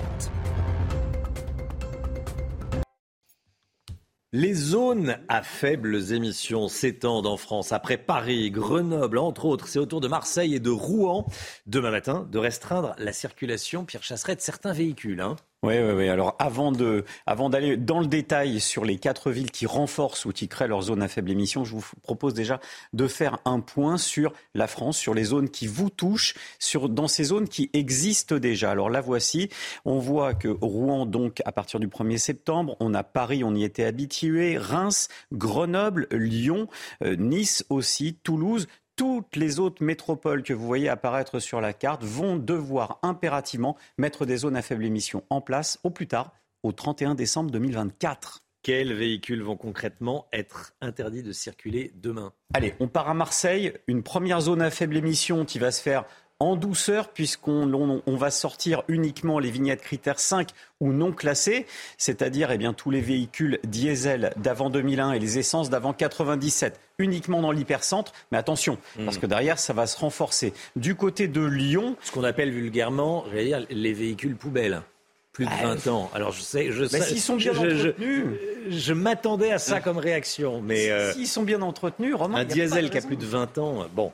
Oui, mais s'ils sont bien entretenus, mm. s'ils passent le contrôle pollution du contrôle technique, pas de problème. Faisons la chasse aux véhicules véritablement polluants et laissons tranquilles les automobilistes qui ont des véhicules qui tournent et qui sont entretenus. Si on va du côté de Lyon, même problématique. Cette fois-ci, tour de vis, c'était les véhicules utilitaires jusqu'à présent. Eh bien, à partir de demain, tous les véhicules vignettes critères 5 et non classés disparaîtront de Lyon.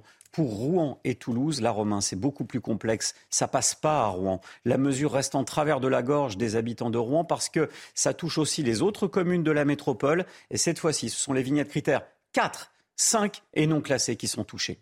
Comment va-t-on savoir où l'on peut et où l'on ne peut pas circuler euh, en fonction de sa vignette critère sous moi, l'amende. Moi, je vous propose le copilote. Euh, je vous propose embaucher un copilote, oui. Un ordinateur connecté, parce que ce qui paraît délirant et Hmm. complètement fou, c'est que les règles ne sont pas les mêmes sur toute la France, Romain. Pour les automobilistes, c'est le grand Cafarnaum, on Oui, va dire. oui, et oui, il va falloir véritablement s'armer de un autre mot en tête avec un B. euh, C'est ça.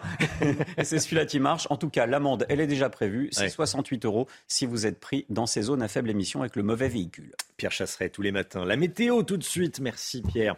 La météo et on commence avec la météo des plages. Le temps avec vous Alexandra Blanc, encore des orages aujourd'hui.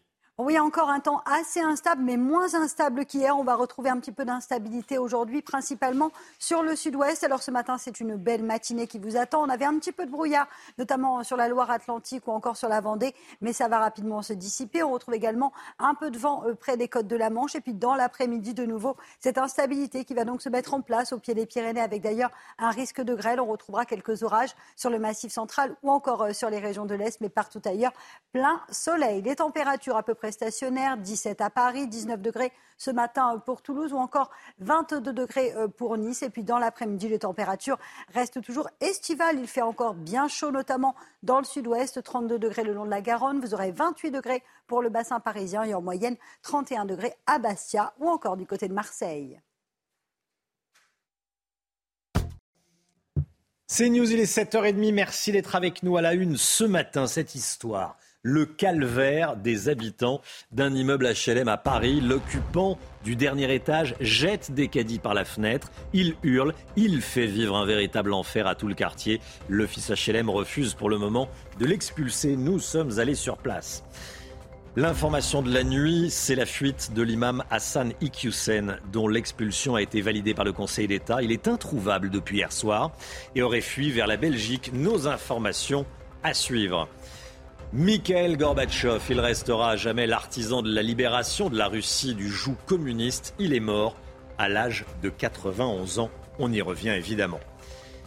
Cette information qu'on apprend à l'instant, euh, arrêt des livraisons de gaz russe via Nord Stream vers l'Europe.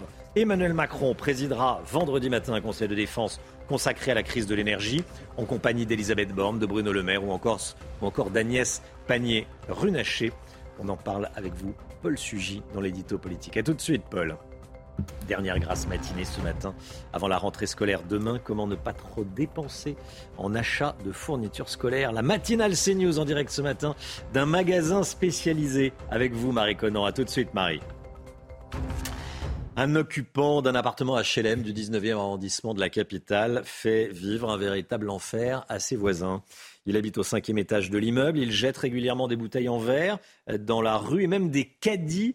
Certains voisins craignent l'accident oui, et réclament son départ. Et nos équipes se sont rendues sur place pour recueillir leurs témoignages. Vous allez voir que certains nous montrent vidéo à l'appui ce qu'ils subissent au quotidien. Augustin Donadieu, Jeanne Cancard et Fabrice Elsner. Sur ces images filmées par un voisin, un caddie de course est jeté du cinquième étage en pleine journée. Et j'ai vu le chariot tomber sur une voiture en dessous et par la suite du coup des habitants euh, de l'immeuble mais aussi du quartier qui sont sortis pour voir ce qui se passait, euh, essayer de trouver d'où ça venait. Les habitants ne tarderont pas à trouver le fauteur de troubles. Il s'agit d'un voisin qui agite cette rue tranquille depuis plusieurs années. Jette bouteilles, tapage, l'homme fait vivre un véritable calvaire à ses voisins. Moi je rentre euh, en général vers, vers 8h du matin et plein de bouteilles, des verres, euh, des débris en bas de chez nous, au niveau du portail aussi au niveau de l'entrée. Je pratique le vélo et du coup j'avais un casque sur la tête et je me suis déjà dit tiens bah ça tombe bien, j'ai un casque sur la tête comme ça si jamais il y a quelque chose qui se passe, euh, bah, au moins j'ai un casque. Ce qui est fou quand même de se dire ça en rentrant chez soi ou en sortant chez soi. L'homme qui occupe les lieux est l'ancien aide à domicile de la propriétaire aujourd'hui décédée. Il a déjà été arrêté deux fois mais a toujours pu reprendre ses quartiers. Le bailleur social Paris Habitat a fait savoir que le voisin bruyant revendique un transfert de bail à son nom et pourrait donc ainsi élire domicile dans cet appartement en toute légalité. L'imam Iqiyoussen, dont on a parlé tout l'été, est introuvable ce matin alors que les policiers le, le recherchent pour l'expulser. Et oui, le Conseil d'État a validé son expulsion du territoire national vers le Maroc. Le prédicateur est désormais inscrit au fichier des personnes recherchées. Selon une source proche du dossier, il serait parti en Belgique. Les précisions de Quentin Gribel. Hier après-midi, ces policiers arrivent devant le domicile de l'imam Hassani Iqiyoussen. Leur objectif interpeller l'homme de 58 ans pour l'expulser vers le Maroc. Problème, le prédicateur n'est pas à son domicile. Il pourrait avoir pris la fuite en direction de la Belgique et a donc été inscrit au fichier des personnes recherchées. Plus tôt dans la journée, hier, le Conseil d'État avait retoqué la décision du tribunal administratif de Paris qui avait suspendu le 5 juillet l'expulsion d'Iqiyoussen. Le juge des référés du Conseil d'État estime que les propos antisémites d'Hassan Iqiyoussen, tenus depuis plusieurs années, ainsi que son discours sur l'infériorité de la femme et sa soumission à l'homme, constituent des actes de provocation explicites et délibérés à la discrimination ou à la haine, justifiant la décision d'expulsion. Une réussite pour Gérald Darmanin. La République a le droit de se défendre contre ceux qui veulent euh, atteindre ses fondamentaux, qui veulent euh, s'en prendre euh, évidemment à ses valeurs et qui parfois créent le, le djihadisme d'atmosphère. L'imam risque jusqu'à trois ans de prison pour s'être soustrait à une décision d'éloignement. Quelle sanction pour les auteurs de rodéos urbains À la demande de Gérald Darmanin, le préfet du Val d'Oise a expulsé les occupants du logement social de l'auteur d'un rodéo à Pontoise au début du mois d'août. Deux enfants avaient été blessés. Comme tous les matins, on vous consulte dans la matinale, on vous donne la parole. Et ce matin, on vous pose cette question. Expulser de leur logement social les auteurs de rodéos urbains, est-ce que c'est une bonne idée? Écoutez vos réponses, c'est votre avis. Ah, franchement, moi, je trouve qu'il n'y a aucun rapport. Donc euh, non. La première chose qui me vient à l'esprit, c'est ça, enlever le permis. Il faut peut-être prendre d'autres mesures, des travaux par exemple d'intérêt général. Il y a tellement de choses à faire. Moi, je verrais plus euh, des amendes et peut-être euh, leur priver euh, bah, en leur enlevant leur permis ou, euh, ou alors leur, leur utilitaire. C'est plus logique et c'est moins, c'est moins violent. Mikhail Gorbatchev est décédé. Il avait 91 ans. On l'a appris dans la nuit. Il est décédé dans un hôpital à Moscou. L'ancien chef d'État avait dirigé l'URSS de 85 à, à 91. Il y avait eu la chute du mur de Berlin en 89, alors qu'il était euh, au, Kremlin.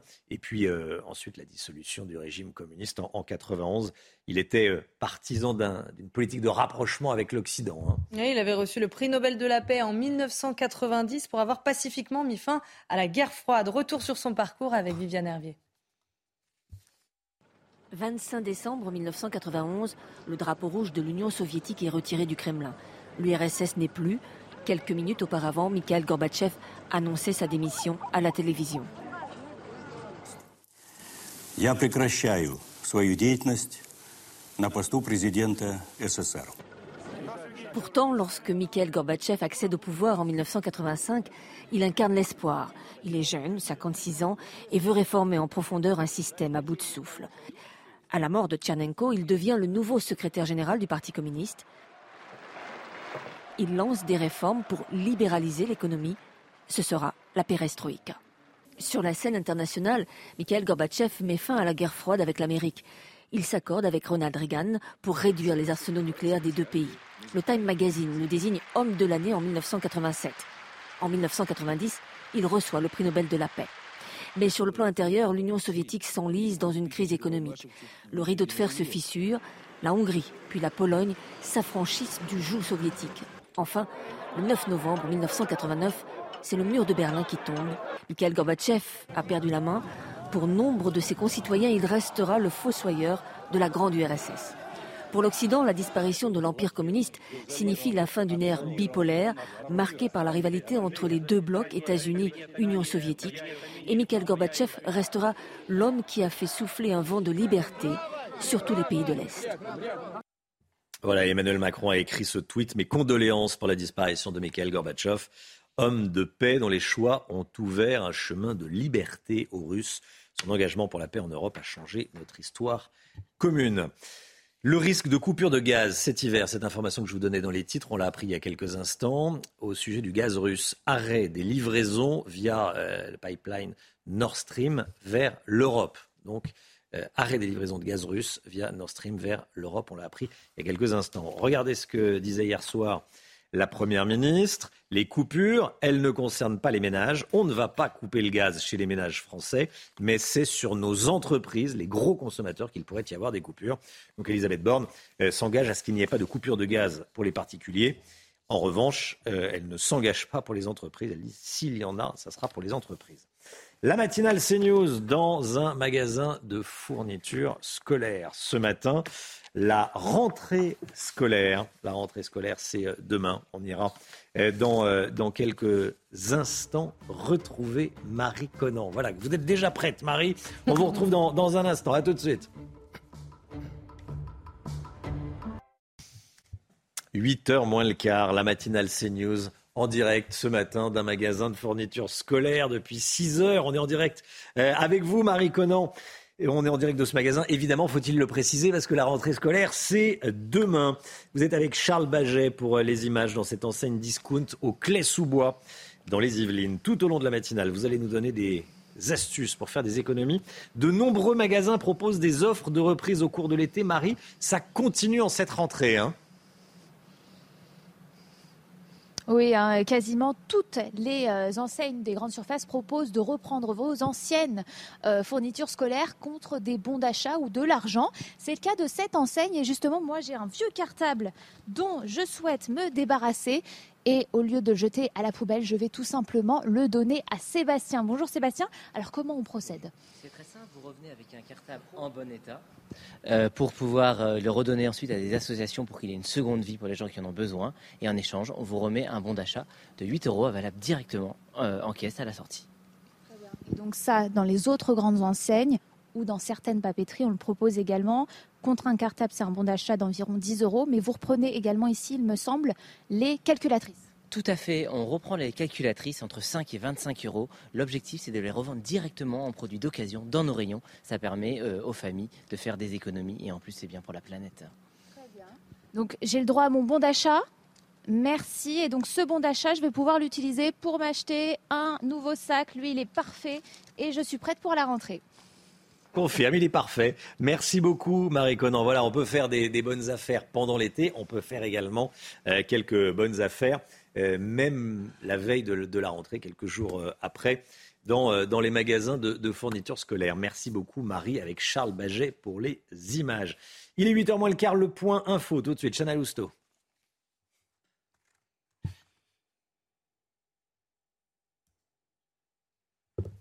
Les suites de l'affaire Pogba, le club du joueur, la Juventus Turin, n'a souhaité faire aucun commentaire. Son frère Mathias, accusé d'extorsion et de menaces par Paul Pogba, a publié une nouvelle vidéo hier soir sur Twitter. Il accuse la star des Bleus d'avoir cherché, je cite, à traîner son nom dans la boue. Le nombre de bébés secoués a explosé pendant la crise sanitaire. C'est ce que révèle une étude de l'hôpital Necker publiée dans le Parisien ce matin. Le nombre de bébés secoués a, doublé en région parisienne et la mortalité a été multipliée par 9. Chaque année, ce sont 400 à 500 nourrissons qui en sont victimes. Environ 10% en meurent et 75% gardent des séquelles à vie.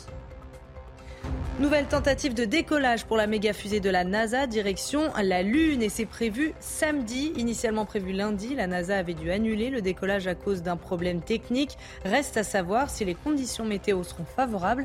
Rien n'est moins sûr. à propos d'espace, regardons ensemble euh, cette nouvelle image spectaculaire prise par le télescope James Webb. Ce sont de nouveaux détails de la galaxie dite du fantôme sur euh, l'image, cette image publiée par l'Agence spatiale européenne. On y voit une, magnifique spirale. Hein. Ah oui, c'est magnifique. Et le télescope, je le rappelle, James Webb met ses observations à 1,5 million de kilomètres de la Terre. Comment sont fixés les prix de l'électricité? On en parle tout de suite avec le Guyot. Que signifie vraiment un kilowattheure à plus de 1000 euros sur le, sur le marché de gros. Le Guyot avec nous, éclairez-nous, expliquez-nous ça. Comment, euh, déjà, comment est fixé le prix de l'électricité en France? Eh ben, C'est assez complexe, hein, mmh. Romain. Euh, en Europe et en France, le prix de l'électricité est fixé euh, bah, par différents calculs euh, plutôt savants, parce qu'il faut rappeler quand même qu'il y a plusieurs moyens de produire de l'électricité et que tous ne coûtent pas la même chose. Par exemple, l'électricité euh, produite par le vent ou le soleil est assez peu chère, d'autant que le prix du vent et du soleil ne change pas avec euh, la guerre, alors que l'énergie produite par les centrales à gaz est littéralement en train d'exploser, du moins son coût, depuis le début de la crise ukrainienne. Alors évidemment, quand on regarde comme là en ce moment, on les voit, les coûts de production de l'énergie en France, sachant en plus qu'ici, notre électricité provient à 70% du nucléaire quand tous les réacteurs fonctionnent, eh ben on ne comprend pas bien pourquoi en début de semaine on nous a annoncé des prix de gros qui dépassent les 1000 euros à terme. Certains ont même commencé à paniquer, à se dire que leur facture allait suivre cette flambée, être multipliée par 40 ou 50. Alors qu'on se rassure, ça ne sera pas euh, le cas. D'abord parce que les prix qu'on annonce correspondent non pas au prix moyen de l'électricité, mais au coût de production de la dernière centrale appelée sur le réseau pour fournir la demande euh, en électricité. En clair, quand on a besoin de peu d'électricité, on utilise en priorité les modes de production les moins chers, mais plus la demande augmente, notamment les jours où il va faire extrêmement froid, eh bien plus il faut utiliser toutes les ressources possibles et donc acheter de l'électricité qui provient des modes de production les plus onéreux. Or, en période de pic de consommation, les dernières centrales appelées pour fournir de l'électricité et donc compenser ce pic sont celles qui fonctionnent au gaz, d'où les prix actuels. Comment tout cela va quand même à un moment se faire sentir sur la facture? Oui, c'est vrai qu'on va forcément en payer les, conséquences à un moment, mais la facture ne va pas augmenter de 1000% comme le prix de gros cette semaine. Le régulateur français, qui procède à ses calculs savants sur le prix, a estimé qu'il faudrait augmenter de 44% les factures, ce qui est déjà énorme, mais loin de l'évolution du prix de gros. Pour l'instant, le gouvernement, lui, a choisi de plafonner la hausse à 4%, le fameux bouclier, mais ça ne durera pas éternellement. Certains en Europe ou en France et au gouvernement militent donc pour revoir totalement les modes de calcul du prix de l'électricité et le décorréler du prix euh, du gaz mais si on ne paye plus au prix fort la fameuse dernière centrale appelée, eh bien celle-ci ne sera pas mise en service lors des pics de consommation parce que sinon elle tournerait tout simplement à perte et elle n'est pas mise en service, c'est là qu'il y a un risque de pénurie en plein hiver. C'est ça que tout le monde veut à tout prix éviter en demandant aux particuliers et aux entreprises de limiter leur consommation au maximum. Et pour limiter la consommation, il n'y a pas 15 secrets, 15 recettes. Il y en a une qui marche très bien, c'est de laisser entendre que les prix vont devenir énormes. Naturellement, on fait attention et ainsi on évite de se ruiner et on évite surtout de ruiner le système. C'est News, il est 8h10. Merci d'être avec nous. Conseil de défense sur les questions d'énergie. On va continuer à en parler avec vous, Paul Sugy. C'est dans, dans un instant. Conseil de défense, le message d'Emmanuel Macron. Quel message politique? À tout de suite. Rendez-vous avec Sonia Mabrouk dans Midi News du lundi au jeudi de midi à 14h. La politique avec vous, Paul Sugy. Bonjour Paul. Emmanuel Macron va présider vendredi matin un conseil de défense consacré à la crise de l'énergie, avec Elisabeth Borne, avec Bruno Le Maire, avec Agnès Pannier-Runacher. Paul, le, le choix de convoquer un conseil de défense pour évoquer un sujet bien éloigné des questions de sécurité et de défense, ce choix pose question, même si le président de la République, il faut le dire, nous a habitués à cela pendant la crise sanitaire. Quel est le message que veut envoyer Emmanuel Macron? Oui, c'est tout le sujet, euh, Romain. C'est-à-dire que euh, organiser une réunion interministérielle entourée d'un certain nombre de conseillers sur les questions de l'énergie, évidemment, tout à fait, euh, tout à fait compréhensible, surtout dans le moment présent. Mais le choix de la terminologie qu'emploie Emmanuel Macron, effectivement, est une forme de communication politique. Alors, il serait juste de rappeler que la façon dont Nicolas Sarkozy a pensé le Conseil de défense et de sécurité nationale qui a été créé en, 2009, remplaçant le comité de sécurité et de défense qui euh, existait depuis un siècle, euh, la façon dont il a imaginé permet justement d'englober un périmètre d'action gouvernementale beaucoup plus vaste, y compris les questions d'énergie qui figurent euh, dans l'article de la loi qui l'institue. Donc Emmanuel Macron est ici dans son bon droit. Mais effectivement, il nous avait habitués à convoquer le Conseil de défense pour des questions qui semblent bien éloignées de la prérogative du président de la République d'être le chef des armées, euh, raison pour laquelle il est justement celui qui préside euh, le Conseil de défense. Alors évidemment, bah, Macron s'en va en guerre et ne sait quand reviendra, pour reprendre les paroles de la célèbre chanson populaire, c'est plus Malbrook mais Macron. Il s'en va en guerre et surtout, il en profite habilement pour nous faire euh, comprendre que la crise de l'énergie que nous traversons et qui nous oblige à penser maintenant d'éventuelles restrictions pour l'hiver, eh bien, est tout entière liée au choix de Vladimir Poutine d'avoir envahi l'Ukraine et non pas au choix qu'a pu faire Emmanuel Macron, par exemple, à un moment où il a fermé des centrales nucléaires, euh, lorsque beaucoup de conseillers euh, lui recommandaient l'inverse. Donc c'est une façon de repositionner, si vous voulez, la dramaturgie de la situation sur un terrain qui fait appel à l'émotion nationale. C'est une façon habile de faire comprendre qu'une fois la combinaison de jet ski enlevée, Emmanuel Macron endosse automatiquement le costume de chef de crise, presque un chef de guerre. Et euh, Emmanuel Macron ainsi a pris nous habitue progressivement à ce que le gouvernement au plus haut de l'État ne soit finalement pas tant euh, investi d'un programme de réforme dont on a bien compris d'ailleurs qu'il serait euh, potentiellement compromis dans les années à venir, mais là simplement pour gérer l'urgence. Et les urgences se succèdent depuis qu'Emmanuel Macron est président de la République. Alors, Paul Sugy, on s'en doute, c'est un choix qui a fait réagir. Les oppositions dénoncent une volonté de cacher aux Français certaines décisions, voire certaines oppositions dénoncent un autoritarisme, pour reprendre le terme d'un député NUPES. Euh, Emmanuel Macron fait l'unanimité contre lui? Oui, alors, bon, euh, le principe d'une opposition, Romain, soyons justes, c'est aussi de mm. s'opposer. De fait, euh, il faut peut-être faire la part des choses entre les faux procès, les postures, et puis peut-être les, les, remarques qui peuvent effectivement alerter. Alors, la question du Conseil de défense, en réalité, ne signifie pas nécessairement une absence de transparence sur un compte rendu, certainement des annonces. Olivier Véran nous promet aussi euh, de tenir informés les Français des décisions qui seront prises dans les semaines à venir sur d'éventuelles restrictions ou, euh, euh, ou similaires, que ce soit pour les, ménages ou les, les, entreprises. En revanche, effectivement, la question de l'autorité, je crois, est pour le coup bien centrale. Le Conseil de défense permet au fond au chef de l'État, en plus entouré de la liturgie des crises et de l'urgence dont je viens de parler, eh bien de prendre des décisions potentiellement restrictives. Et d'ailleurs, on avait été habitué à cela. En réalité, ce n'est pas une question de démocratie ou non, c'est une question d'autorité de l'État. Et là, le terme autoritarisme ne semble pas exagéré. Les dernières fois qu'on a vu des conseils de défense se réunir en France, n'oublions pas que c'était pour faire le tri entre les produits Carrefour qui étaient essentiels ou non. Le problème, c'est que maintenant, les Français sont habitués à ce que le conseil de défense, loin de l'imaginaire de l'efficacité des armées ou de la défense nationale, nous habitue surtout à des mesures bureaucratiques parfois difficilement compréhensible. Alors il va falloir surtout, en plus de ce Conseil de défense, faire à mon avis un effort de clarté cette fois-ci dans les choix qui vont être posés pour l'action publique dans les euh, mois à venir. Paul Sugy avec nous. Merci Paul. Restez bien sur CNews à 8h15. Laurence Ferrari recevra Thibault de Montbrial, le président du Centre de réflexion sur la sécurité intérieure. Thibault de Montbrial interrogé par Laurence Ferrari, 8h15 dans la matinale. Le temps, Alexandra Blanc, tout de suite.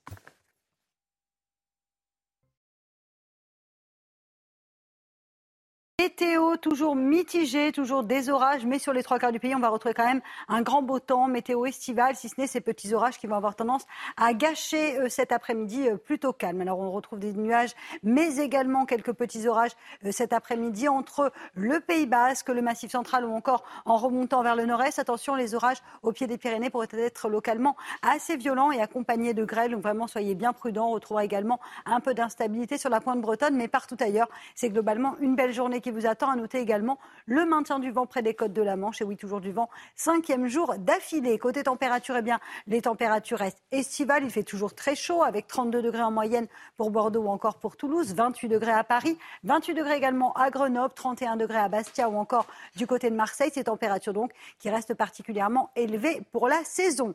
La suite du programme, demain une belle journée en perspective avec néanmoins le maintien de quelques orages. On retrouve toujours un petit peu d'instabilité sur les Pyrénées ou encore le nord-ouest, partout ailleurs plein soleil, un peu de vent en Méditerranée, le tout dans des températures stationnaires estivales, 27 degrés en moyenne sur le nord, 29 dans le sud, avant le retour des orages prévus vendredi. CNews, il est 8h. Merci d'être avec nous, d'avoir choisi CNews pour démarrer cette journée. À la une ce matin, le décès qu'on a appris dans la nuit de Mikhail Gorbatchev. Il restera à jamais l'artisan de la libération de la Russie du joug communiste. Il est mort à l'âge de 91 ans. Harold Iman est avec nous. A tout de suite, Harold. L'autre information de la nuit, c'est la fuite de l'imam Hassan Iqiyoussen, dont l'expulsion a été validée par le Conseil d'État. Il est introuvable depuis hier soir et aurait fui vers la Belgique. Nos informations à suivre. Le gouvernement exclut des coupures de gaz pour les particuliers cet hiver. Promesse faite par la Première ministre avant le Conseil de défense de vendredi, et ce alors que l'on a appris il y a quelques instants que les livraisons de gaz russes vers l'Europe via le gazoduc Nord Stream ont de nouveau été stoppées aujourd'hui. À quoi faut-il s'attendre dans les prochaines semaines, dans les prochains mois? On verra ça avec vous. Florian Tardif. Le nombre de bébés secoués augmente fortement. 32 cas l'année dernière, rien qu'en Ile-de-France. Confinement et promiscuité dans les logements ont aggravé les difficultés et les violences dans certaines familles. Le dernier dirigeant de l'Union soviétique est mort, Mikhail Gorbatchev. Il avait 91 ans, il est décédé dans un hôpital à Moscou d'une grave et longue maladie, comme on dit. L'ancien chef d'État avait dirigé l'URSS de 85 à 91, euh, période durant laquelle le mur de Berlin s'était effondré. Et en 91, c'était la fin du régime communiste en Russie.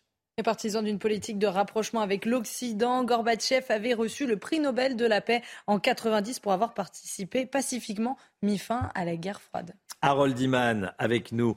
Euh, Harold, quel a été le rôle de Mikhail Gorbatchev dans la, dans la chute du régime communiste? Involontairement, il l'a provoqué. Parce qu'il est arrivé au pouvoir pour réformer l'Union soviétique, parce qu'il savait que ça allait très très mal. C'était l'un des rares qui connaissait la réalité intérieure du pays avec le chef du KGB de l'époque. Andropov. Et donc euh, les deux savaient qu'il fallait euh, nettoyer tout et il a essayé de sauver cette Union soviétique, mais voilà, il a donné des libertés nouvelles, on a libéré les dissidents politiques euh, et, on, a laissé les gens voter aux élections locales pour des partis qui n'étaient pas le Parti communiste, mais cela n'a pas du tout réussi à l'économie et la vérité a explosé au grand jour, le pays était exsangue et donc il a essayé de sauver ce qu'il ne pouvait pas sauver et donc il a précipité en quelque sorte sa fin. Qu'est-ce que Vladimir Poutine pense de Gorbatchev et de cette époque? Il ne l'aime pas du tout car euh, euh, Poutine réfléchit en matière de gloire géostratégique. Donc euh, l'URSS c'était un grand, grand empire. la Russie actuelle est beaucoup plus petite et donc Gorbatchev c'est l'homme qui a lâché l'Ukraine, lâché la Biélorussie, lâché les pays baltes et ça c'est très négatif vu par l'occupant actuel du Kremlin. Merci Harold. Gorbatchev qui avait joué, tiens, dans une publicité, regardez, pour, euh, pour Pizza Hut. On le voyait sur la place rouge se réjouir de l'arrivée d'une enseigne américaine, un magasin, de, un restaurant de, pizza américaine. effectivement, Poutine, là, doit s'étouffer quand il voit ces images. Oui, mais euh, Pizza Hut n'existe plus parce qu'il est parti à cause des sanctions. Oui. Donc, on, est dans, la double ironie. De Bon, c'était à l'époque, bien sûr. Il l'avait également euh, posé pour une publicité pour Louis Vuitton voilà, avec un, beau sac à ses côtés, à l'arrière d'une voiture, à Berlin, euh, bien sûr, avec le mur de Berlin euh, derrière. Les recettes de cette publicité avaient été reversées à la Croix Verte Internationale, qui était la fondation dont Gorbatchev était le créateur. Euh, voilà, c'est ce qu'il avait convaincu. Réaction et hommage, notamment l'hommage d'Emmanuel Macron, mes condoléances pour la disparition de Mikhail Gorbatchev, homme de paix dont les choix ont ouvert un chemin de liberté aux Russes. L'autre grosse actualité de ces dernières heures, c'est la fuite de l'imam Iqiyoussen. Il est toujours introuvable ce matin. Il est en fuite depuis plusieurs heures. Le Conseil d'État avait validé pourtant son expulsion du territoire national vers le Maroc. C'est ce qui, semble-t-il, a provoqué sa fuite. le prédicateur est désormais inscrit au fichier des personnes recherchées. Et selon une source proche du dossier, il serait parti en Belgique. Le ministre de l'Intérieur, Gérald Darmanin, qui a lui-même demandé son expulsion, euh, s'est félicité de cette décision. Écoutez la République a le droit de se défendre contre ceux qui veulent euh, atteindre ses fondamentaux, qui veulent euh, s'en prendre euh, évidemment à ses valeurs et qui parfois créent le, djihadisme d'atmosphère, comme disait Gilles Kepel, de séparatisme qui fait naître des actes profondément contraires non seulement à nos valeurs, mais aussi au bien des personnes. Florian Tardif avec nous, service politique de CNews. Cette affaire, elle est elle est symbolique des difficultés de la France à expulser ses ressortissants étrangers. Oui, tout à fait. Cela a été euh, pointé euh, du doigt par certains responsables politiques, à commencer par Marine Le Pen sur les réseaux sociaux qui a réagi. L'imam Hassani Hussein va enfin être expulsé après une décision du Conseil de l'État, du Conseil d'État, excusez-moi. Il est regrettable, en revanche, que l'expulsion d'un islamiste qui prêche la haine depuis tant d'années en France soit si compliquée, si rare et si tardive. Alors certes, la procédure, euh, la procédure a été longue, mais tout simplement car ces décisions, en fait, sont encadrées par la loi. Elles sont particulièrement euh, complexe. En l'occurrence, il s'agit du code de l'entrée du séjour des étrangers et du droit d'asile ne peut faire l'objet d'une décision euh, d'expulsion qu'en cas de comportement de nature à porter atteinte aux intérêts fondamentaux euh, de l'État. L'étranger qui réside régulièrement en France depuis plus de 20 ans, c'était le cas d'Hassan Iqiyoussen, puisqu'il est né à Denain dans le Nord. C'est d'ailleurs pour cela que le tribunal administratif de Paris avait décidé de suspendre cet arrêté pour pris par Gérald Darmanin pour pouvoir euh, l'expulser, tout simplement parce que ce dernier avait estimé que les propos tenus par l'imam n'étaient pas euh, suffisamment graves pour prendre une mesure d'expulsion portant atteint dans le cas présent au droit à une vie familiale normale. Gérald Darmanin avait fait appel de cette décision et on connaît euh, la suite de l'histoire avec cette nouvelle décision du Conseil d'État qui permet donc son expulsion. Mais cela montre que, et concernant ce cas particulier, la décision politique peut être particulièrement complexe et empêchée par le droit dans notre pays. Merci Florian. Les risques de coupure de gaz cet hiver, cette information, Chana, qui tombe à l'instant. Oui, le géant russe Gazprom stoppe entièrement ses livraisons via le gazoduc Nord Stream. Voilà, le Gazprom qui fait donc cette euh, déclaration. Les livraisons de gaz sont entièrement euh, suspendues mm, pour le moment. Voilà, euh, c'est l'information qui vient de tomber. Elisabeth Borne, hier soir, prévenait que les coupures de gaz cet hiver ne concerneraient que, entre guillemets, les entreprises et pas les ménages français.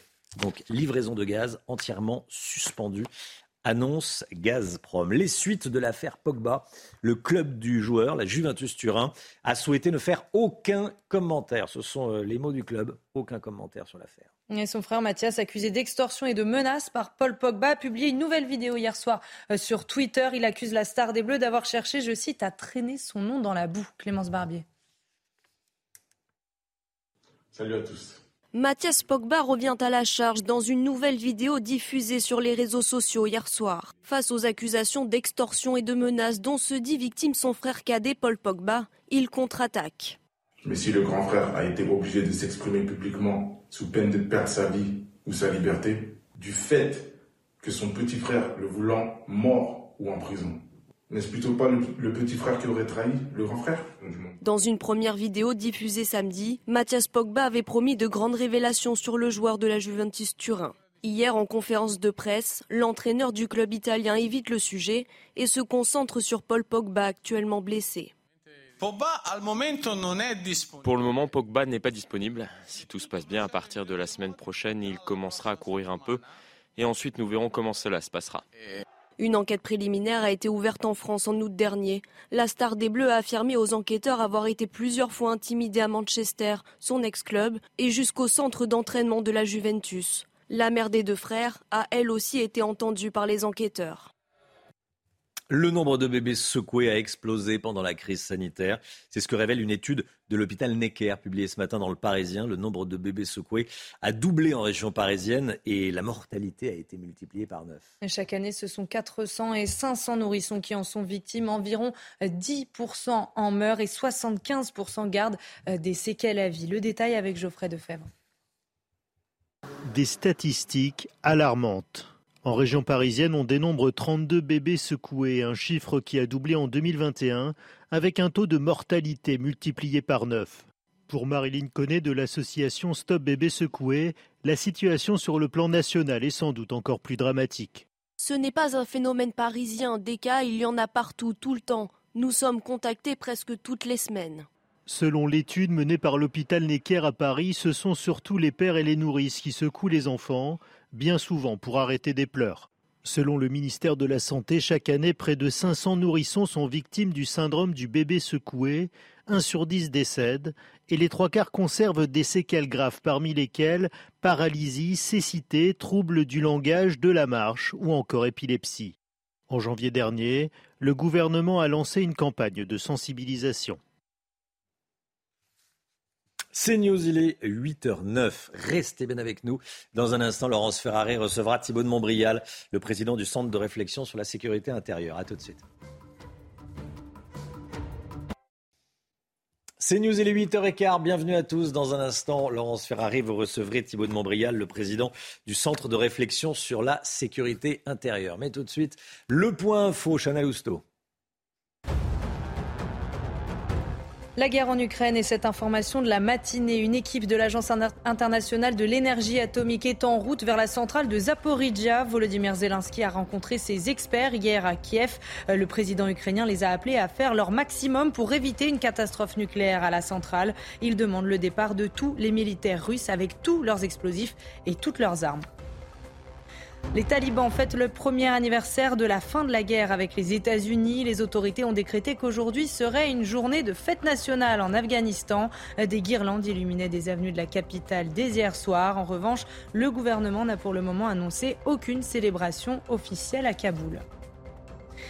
Et puis cette image spectaculaire du télescope James Webb, de nouveaux détails de la galaxie dite du fantôme nous sont parvenus sur l'image que vous voyez sur vos écrans, publiée par l'Agence spatiale européenne. On y voit une magnifique spirale, le télescope James Webb qui mène ses observations à 1,5 million de kilomètres de la Terre.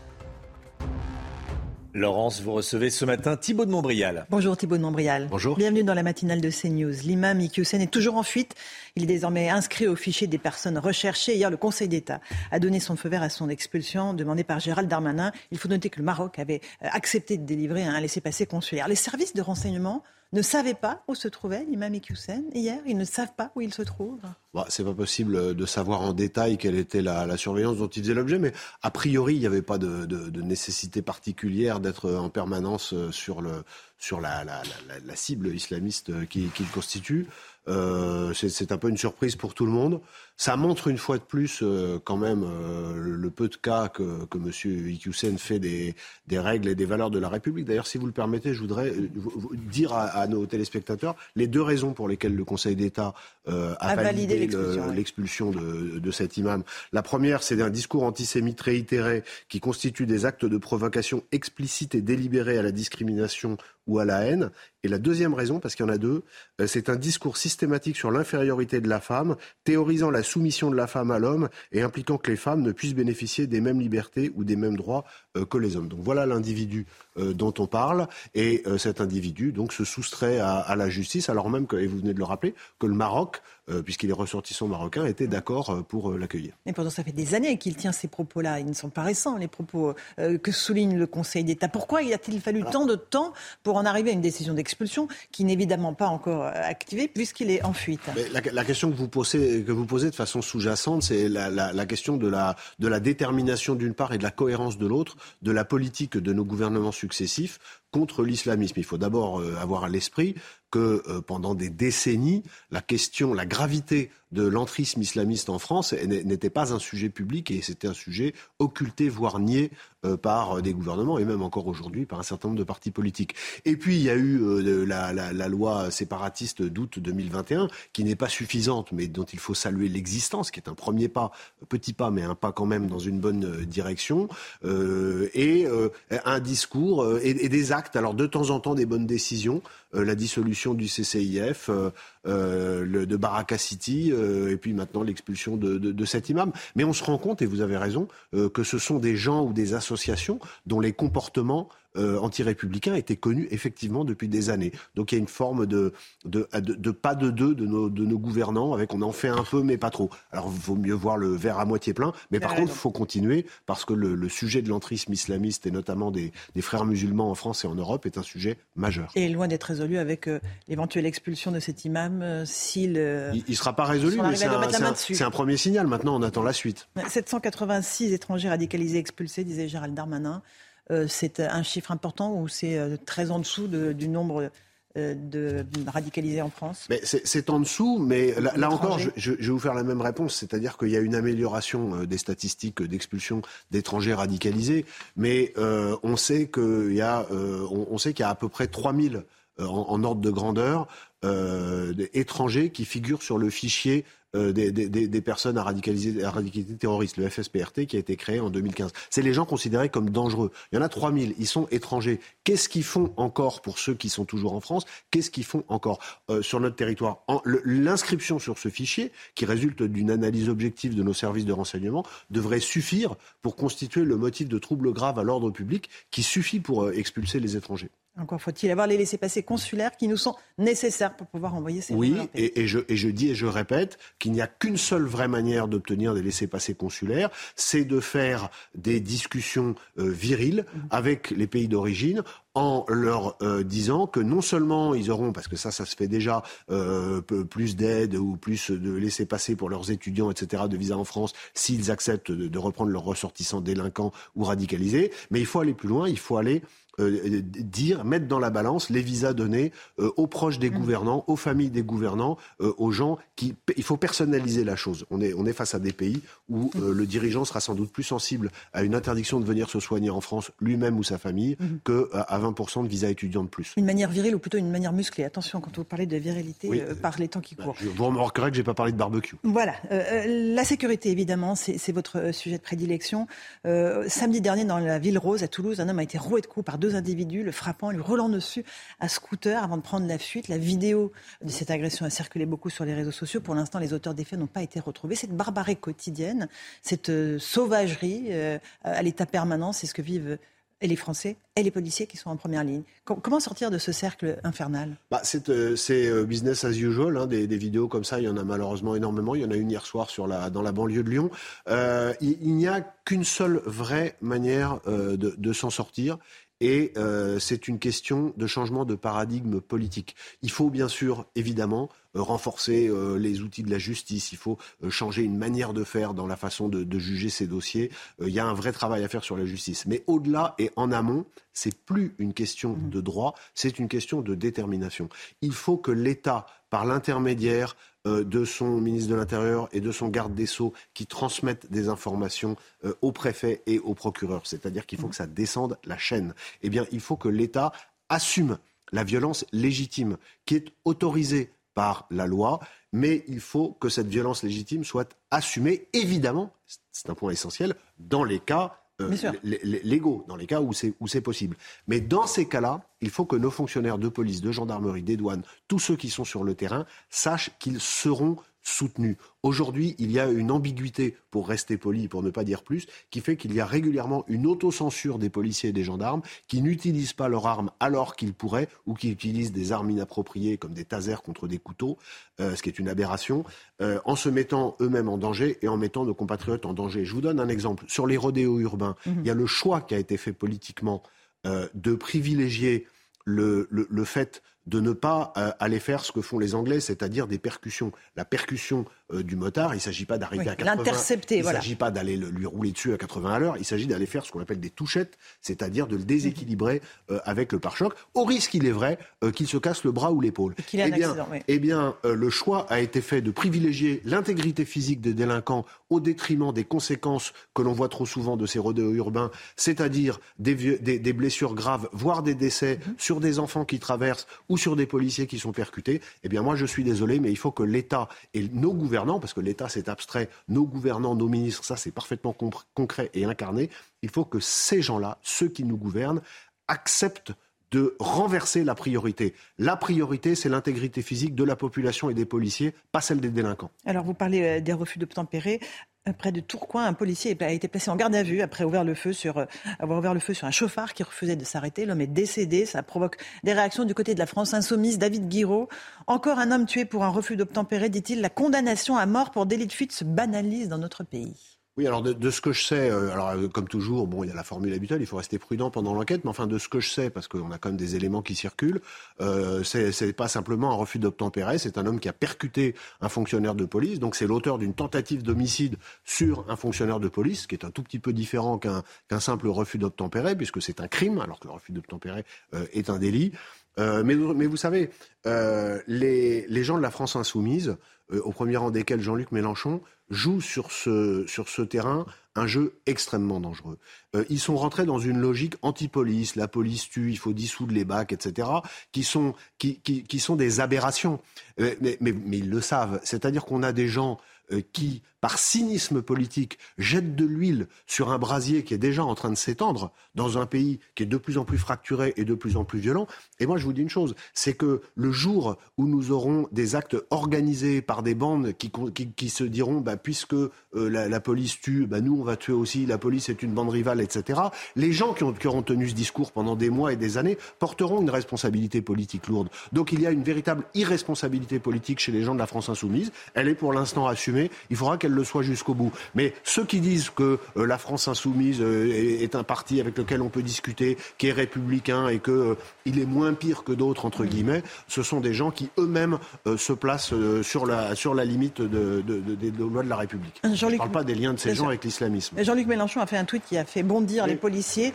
Et retour dans Paris, dit-il, où jour et nuit jusqu'à minuit, toutes les 10 minutes sur les grandes artères hurlent les sirènes des voitures de police. Le droit au silence, point d'interrogation, ce serait un refus d'obtempérer. Oui, c'est un scandale, mais c'est un scandale avec un petit S, parce que c'est une provocation de plus. Mais Jean-Luc Mélenchon, qui est un grand bourgeois, euh, dont, on connaît le patrimoine immobilier, qui n'a jamais travaillé depuis 40 ans autrement que sous les ordres de la République, vient parler de, fonctionnaires de police euh, qui roulent à, grande vitesse, pas pour le plaisir, pas pour embêter euh, les habitants de Paris, mais pour les secourir. Il parle de gens qui gagnent 2000 euros par mois, qui mettent leur vie en danger au volant de véhicules de, prioritaires pour aller vite, pour aller sauver d'autres gens qui gagnent 2000 euros par mois. Alors, ce genre de discours démagogique de la part de grands bourgeois qui n'ont jamais travaillé et qui, par ailleurs, euh, ont un train de vie qui n'a rien à voir avec le discours qu'ils tiennent, ça suffit.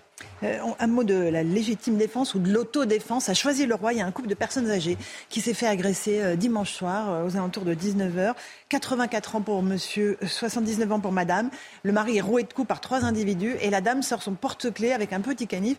Elle réussit à mettre en fuite les agresseurs. Elle blesse l'un d'entre eux. C'est de la légitime défense Alors, pour moi, ça fait aucun doute. C'est de la légitime défense pour une raison très simple. C'est qu'il y a une question, il y a, une exigence de proportionnalité dans la légitime défense.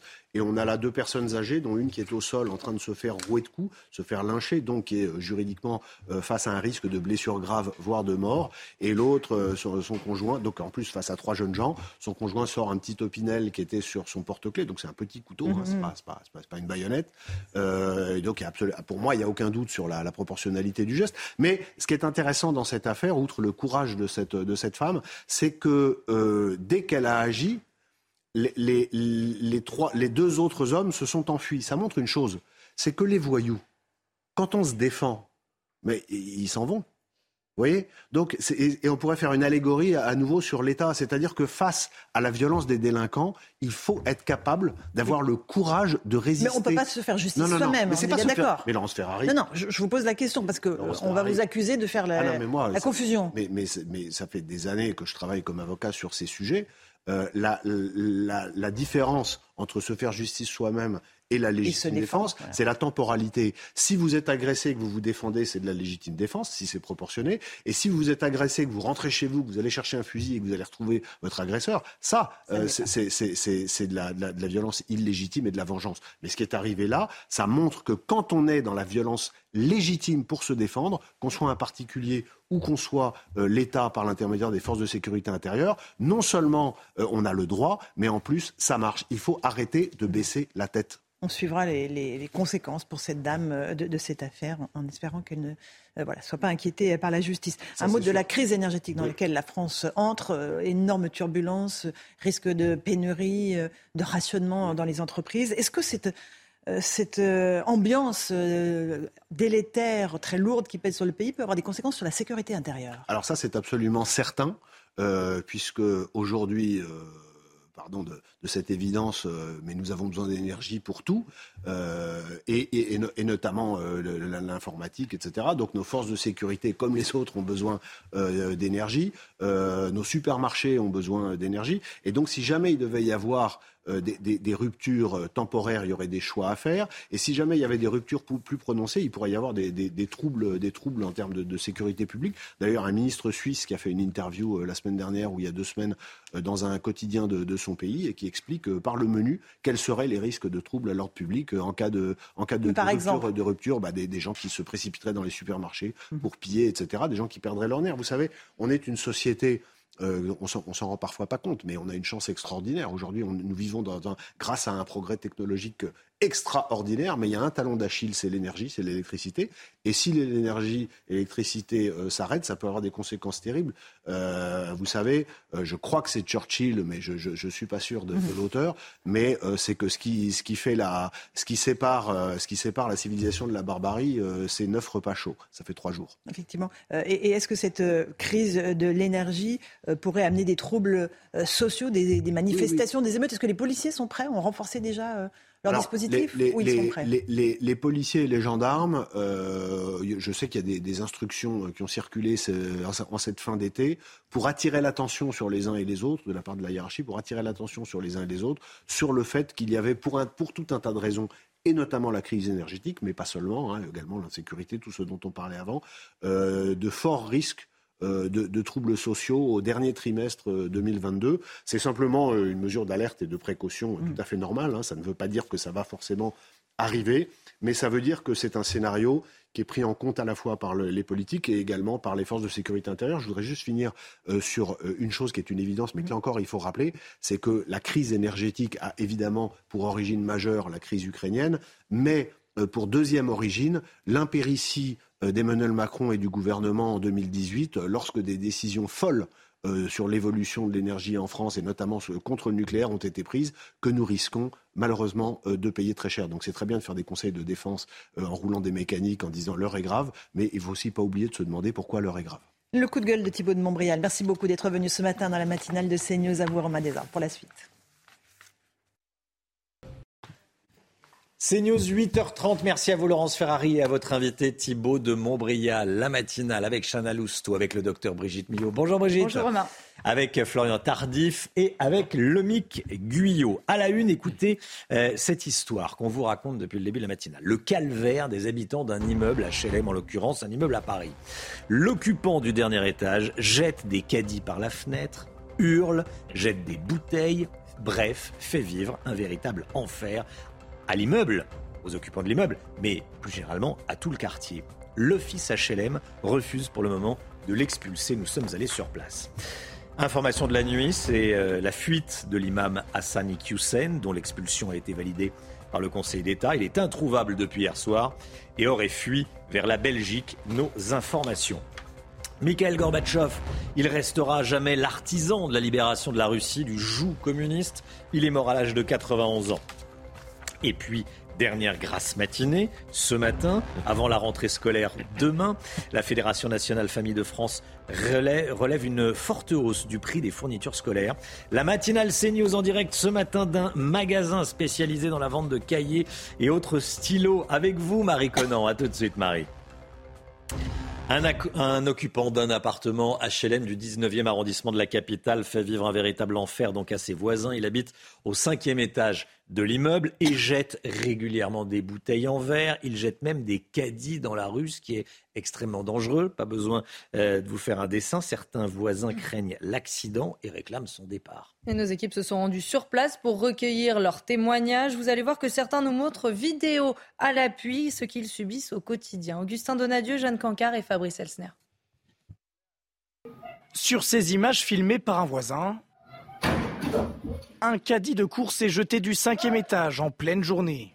Et j'ai vu le chariot tomber sur une voiture en dessous et par la suite du coup des habitants euh, de l'immeuble mais aussi du quartier qui sont sortis pour voir ce qui se passait, euh, essayer de trouver d'où ça venait. Les habitants ne tarderont pas à trouver le fauteur de troubles. Il s'agit d'un voisin qui agite cette rue tranquille depuis plusieurs années. Jette bouteille, tapage, l'homme fait vivre un véritable calvaire à ses voisins. Moi je rentre euh, en général vers, vers 8 h du matin et plein de bouteilles, des verres, des débris en bas de chez nous, au niveau du portail, aussi au niveau de l'entrée. Je pratique le vélo et du coup j'avais un casque sur la tête et je me suis déjà dit tiens bah ça tombe bien, j'ai un casque sur la tête comme ça si jamais il y a quelque chose qui se passe, euh, bah, au moins j'ai un casque. Ce qui est fou quand même de se dire ça en rentrant chez soi ou en sortant chez soi. L'homme qui occupe les lieux est l'ancien aide à domicile de la propriétaire aujourd'hui décédée. Il a déjà été arrêté deux fois mais a toujours pu reprendre ses quartiers. Le bailleur social Paris Habitat a fait savoir que le voisin bruyant revendique un transfert de bail à son nom et pourrait donc ainsi élire domicile dans cet appartement en toute légalité. L'imam Hassan Iqiyoussen est toujours introuvable. Ce matin, il est en fuite depuis hier soir. Le Conseil d'État avait validé dans l'après-midi son expulsion du territoire national vers le Maroc. Les policiers sont allés chez lui pour euh, l'interpeller avant de l'expulser et ils ne l'ont pas trouvé. le prédicateur est désormais inscrit au fichier des personnes recherchées. Selon une source proche du dossier, il serait parti en Belgique. Le ministre de l'Intérieur, Gérald Darmanin, qui avait lui-même demandé son expulsion, s'est félicité de cette décision. Écoutez la République a le droit de se défendre contre ceux qui veulent euh, atteindre ses fondamentaux, qui veulent s'en prendre évidemment à ces valeurs et qui parfois créent le, djihadisme d'atmosphère, comme disait Gilles Kepel, de séparatisme qui fait naître des actes profondément contraires non seulement à nos valeurs, mais aussi au bien des personnes. Quelles sanctions pour les auteurs de rodéos urbains? À la demande du ministre de l'Intérieur, le préfet du Val d'Oise a expulsé les occupants du logement social de l'auteur d'un rodéo à Pontoise. Au début du mois d'août, deux enfants avaient été blessés. Comme tous les matins, on vous consulte dans la matinale, on vous donne la parole. Et ce matin, on vous pose cette question. Expulser de leur logement social les auteurs de rodéos urbains, est-ce que c'est une bonne idée? Écoutez vos réponses, c'est votre avis. Ah, franchement, moi, je trouve qu'il n'y a aucun rapport. Donc euh, non, la première chose qui me vient à l'esprit, c'est ça, enlever le permis. Il faut peut-être prendre d'autres mesures, des travaux par exemple d'intérêt général. Il y a tellement de choses à faire. Moi, je verrais plus euh, des amendes et peut-être euh, leur priver bah, en leur enlevant leur permis ou, alors leur, leur utilitaire. C'est plus logique et c'est moins, c'est moins violent. Le dernier dirigeant de l'Union soviétique est mort, Mikhail Gorbatchev. Il avait 91 ans. C'est une vraie page de l'histoire contemporaine qui, qui, se tourne. Il est décédé dans un hôpital à Moscou. Il avait euh, donc 91 ans. Il avait dirigé l'URSS de 85 à 91. En 89, il y a eu la chute du mur de Berlin, et puis 91, c'était la fin du régime communiste. Il était partisan d'un rapprochement avec l'Occident. Hein. Il avait reçu le prix Nobel de la paix en 1990 pour avoir pacifiquement mis fin à la guerre froide. Retour sur son parcours avec Viviane Hervier. 25 décembre 1991, le drapeau rouge de l'Union soviétique est retiré du Kremlin. L'URSS n'est plus. Quelques minutes auparavant, Mikhail Gorbatchev annonçait sa démission à la télévision. Я прекращаю свою деятельность на посту президента СССР. Pourtant, lorsque Mikhail Gorbatchev accède au pouvoir en 1985, il incarne l'espoir. Il est jeune, 56 ans, et veut réformer en profondeur un système à bout de souffle.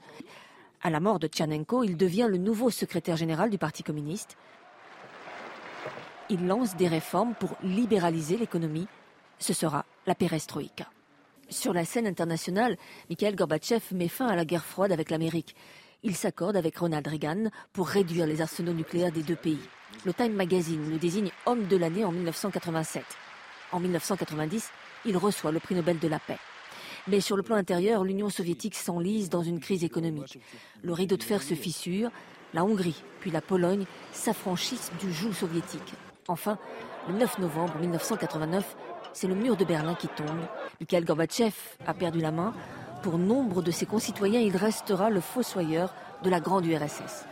Pour l'Occident, la disparition de l'Empire communiste signifie la fin d'une ère bipolaire marquée par la rivalité entre les deux blocs États-Unis-Union soviétique. Et Mikhail Gorbatchev restera l'homme qui a fait souffler un vent de liberté sur tous les pays de l'Est. Et euh, Emmanuel Macron a rendu hommage cette nuit à Mikhail Gorbatchev. Regardez, mes condoléances pour la disparition de Mikhail Gorbatchev, homme de paix dont les choix ont ouvert un chemin de liberté aux Russes. Son engagement pour la paix en Europe a changé notre histoire commune. Le risque de coupure de gaz cet hiver en France, cette information de la matinée, le géant russe Gazprom stoppe entièrement ses livraisons vers le gazoduc Nord Stream, officiellement pour trois jours pour euh, réaliser des travaux. La question, c'est est-ce qu'ils vont rouvrir les vannes? On ne le sait pas pour l'instant. Elisabeth Borne, hier, a, affirmé euh, que ces coupures de gaz ne concerneraient pas les particuliers. le gouvernement ne coupera pas le gaz aux particuliers. En revanche, pour les entreprises, c'est une autre histoire. S'il devait y avoir des coupures, ce serait pour les entreprises. C'est ce qu'elle a dit hier soir. Florian Tardif, un conseil de défense est prévu vendredi. Le gouvernement se prépare d'ores et déjà à un hiver très difficile. Hmm. Qu'est-ce que l'on sait à ce jour? Oui, euh, tout à fait. Un conseil de défense exceptionnel est organisé euh, ce vendredi afin, premièrement, de faire un point sur la situation concernant les, toutes dernières informations. Par exemple, Agnès Pannier-Runacher a, réagi à, ce qui a été euh, expliqué euh, tout à l'heure concernant euh, l'arrêt de l'approvisionnement du gaz. La Russie utilise le gaz comme une arme de guerre, comme nous l'avions anticipé. Cela sera bien évidemment au cœur des discussions ce vendredi. Les différents scénarios seront étudiés par les ministres premiers concernés par ces questions énergétiques et des décisions seront prises bien évidemment en conséquence. Vous l'avez compris que pour l'heure, l'idée n'est pas de couper le gaz ou l'électricité, y compris pour les grandes entreprises, puisque c'est l'économie de, de l'ensemble du pays qui est en jeu. En revanche, ce que dit Elisabeth Borne, c'est que ce scénario ne peut être évité si les mauvaises hypothèses se conjuguent, et notamment si Vladimir Poutine décide de couper le gaz tout l'hiver et si cet hiver est rigoureux. C'est pour cela qu'il faut d'ores et déjà se préparer. C'est en ce sens que la Première ministre a appelé les grandes entreprises à mettre en place dès cette rentrée, donc à partir de septembre, un plan de sobriété énergétique avec un premier bilan euh, qui sera fait en octobre pour voir si on serre la vis ou non. Merci Florian. La matinale CNews en direct ce matin d'un magasin de fournitures scolaires. À la veille de la rentrée scolaire, la Fédération nationale Famille de France relève une forte hausse du prix des fournitures scolaires plus 4,25% comparé à l'année dernière. Bon, c'est à la fois beaucoup et peu par rapport à l'inflation. Marie Conan, en direct des clés sous bois dans les Yvelines, dans un magasin de, de fournitures. Vous êtes en ce moment euh, en train de faire les courses de dernière minute. Ces hausses de prix, vous les voyez? Ah oui, on les voit euh, partout, ces euh, hausses de prix. Et j'ai fait justement une liste de fournitures scolaires. J'ai surligné tout ce qui avait augmenté depuis l'année dernière. Et autant vous dire que c'est pratiquement les trois quarts euh, de mes besoins, de mes produits. Et donc d'abord, on a le prix des articles de voyage comme les sapes, comme les cartables, qui a augmenté de 4%. 4% pour ce cartable. C'est 5% pour le prix des instruments de musique, comme cette flûte par exemple, dont j'ai besoin. Hop, je la mets juste là. 8% pour les calculatrices. Hop, une augmentation de 8% pour les calculatrices depuis l'année dernière. Et enfin, les produits pour la rentrée scolaire qui ont le plus augmenté, ce sont les produits, euh, donc les articles en papier, comme par exemple ce cahier. Sébastien, pourquoi cette augmentation? Alors euh, pourquoi cette augmentation? Ce qu'il faut d'abord souligner, c'est que cette année, euh, l'augmentation euh, est moins importante que ce que pourra peut-être connaître l'année prochaine. En effet, nous achetons nos fournitures scolaires au mois de décembre, janvier pour la rentrée des classes de cette année. Donc c'était avant l'augmentation forte, notamment de l'énergie. Ce qu'il faut savoir pour faire du papier, il faut énormément d'énergie. On connaît tous la situation aujourd'hui sur la tension, sur l'approvisionnement et les coûts d'énergie qui explosent. Donc du coup, cette année, on peut dire que les prix sont quand même maintenus. Le poids promotionnel est important dans les différentes enseignes et ça permet de maintenir les prix notamment du cahier pour la rentrée des classes 2022. donc ça, c'est de la bonne nouvelle. Cette année, pour la rentrée 2022, euh, cette hausse des prix a été limitée, mais la mauvaise nouvelle, c'est que l'année prochaine, ça devrait être un peu plus compliqué pour les familles. Merci beaucoup, Marie Conan, en direct, voilà, ce matin d'un, en direct ce matin d'un magasin de fournitures scolaires. Et avec Charles Baget pour, euh, pour les images, bien sûr. Le rappel des titres, le point info tout de suite avant la santé avec le docteur Millot. Les suites de l'affaire Pogba, le club du joueur, la Juventus Turin, n'a souhaité faire aucun commentaire. Son frère Mathias, accusé d'extorsion et de menaces par Paul Pogba, a publié une nouvelle vidéo hier soir sur Twitter. Il accuse la star des Bleus d'avoir cherché, je cite, à traîner son nom dans la boue. Le nombre de bébés secoués a explosé pendant la crise sanitaire. C'est ce que révèle une étude de l'hôpital Necker publiée dans le Parisien ce matin. Le nombre de bébés secoués a doublé en région parisienne et la mortalité a été multipliée par 9. Chaque année, ce sont 400 à 500 nourrissons qui en sont victimes. Environ 10% en meurent et 75% gardent des séquelles à vie. Nouvelle tentative de décollage pour la méga fusée de la NASA direction la Lune et c'est prévu samedi. Initialement prévu euh, lundi, la NASA avait dû annuler le décollage à cause d'un problème technique. Reste à savoir si les conditions météo seront favorables. Rien n'est moins sûr. Merci Chana, 9h moins le quart, la santé. Avec vous, Brigitte Millot. Docteur Millot, vous avez prévu une petite musique pour parler de la santé aujourd'hui? Oui. Vacances. Chantez, euh, Romain. vacances, j'oublie tout. Je sais que vous chantez très bien, vous pouvez y aller. Vacances, j'oublie tout. Non, non, je vais pas chanter, je vais pas chanter, pas ce matin, mais éventuellement un déhanché, mais bon. Euh, vacances, j'oublie tout. Alors vous, vous on, on, écoute cette musique ce matin parce que vous voulez nous dire qu'en fait, c'est pas ça du tout on n'oublie pas tout pendant, ah les, pendant les vacances. Notre, cerveau travaille même si on est euh, tranquillement euh, à la plage euh, ou, ailleurs. Et au contraire, on mémorise énormément de ah choses pendant les vacances, mais on va y revenir. On va déjà voir, vous savez que notre cerveau travaille quand même tout le temps. Hein. Mais c'est vrai que euh, pendant que l'on... D'ailleurs, ça dépense, pendant qu'on a une activité, 25% euh, de notre énergie, euh, c'est le cerveau qui le consomme. Hein. donc, gros, très énergifage. donc, ce cerveau, quand il fonctionne, quand on travaille, par exemple, on a certaines zones du cerveau qui sont activées plus particulièrement. On va les voir sur cette image. C'est ce que l'on appelle le cortex euh, préfrontal, vous voyez, le cortex, la zone en bleu, et la zone en rouge, le cortex singulaire antérieur. Ce sont essentiellement, les autres aussi fonctionnent, hein, mais celles qui sont vraiment activées pendant que nous travaillons sont ces deux zones-là, qui fait que quand on travaille, eh bien, on planifie, on mémorise, on, organise, on, a une zone aussi qui corrige nos erreurs, euh, nos intentions deviennent des actions, on prend des décisions, on est multitâche. Enfin voilà, ça c'est ce qui se passe pendant qu'on travaille. Mais en fait, on s'est aperçu euh, parce qu'on pensait que quand on bullait, quand on était en vacances, notre esprit vagabondait, mais qu'il ne se passait pas grand-chose. Hein. Enfin, si on doutait bien qu'il y avait quand même toujours l'environnement, en étant en alarme, en alerte, hein, euh, évidemment, euh, contre un danger, ça, on savait que ça fonctionnait. Mais on s'est aperçu, il y a à peu près une vingtaine d'années, que pendant les vacances, notre cerveau s'activait, mais autrement ce sont d'autres zones du cerveau qui vont s'activer à l'intérieur de nos hémisphères cérébraux. C'est là que ça s'active. Et les autres, celles qu'on vient de voir, vont se mettre au repos. Donc c'est essentiel pour se reposer. Ce que je veux dire, en fait, c'est que les vacances, c'est essentiel pour notre cerveau. Donc, les autres zones vont se reposer et ces zones qui vont s'activer, elles, elles font appel à euh, différentes mémoires. La mémoire euh, autobiographique, c'est-à-dire notre propre mémoire, la mémoire épisodique. Et on va voir, ça fait appel à nos souvenirs.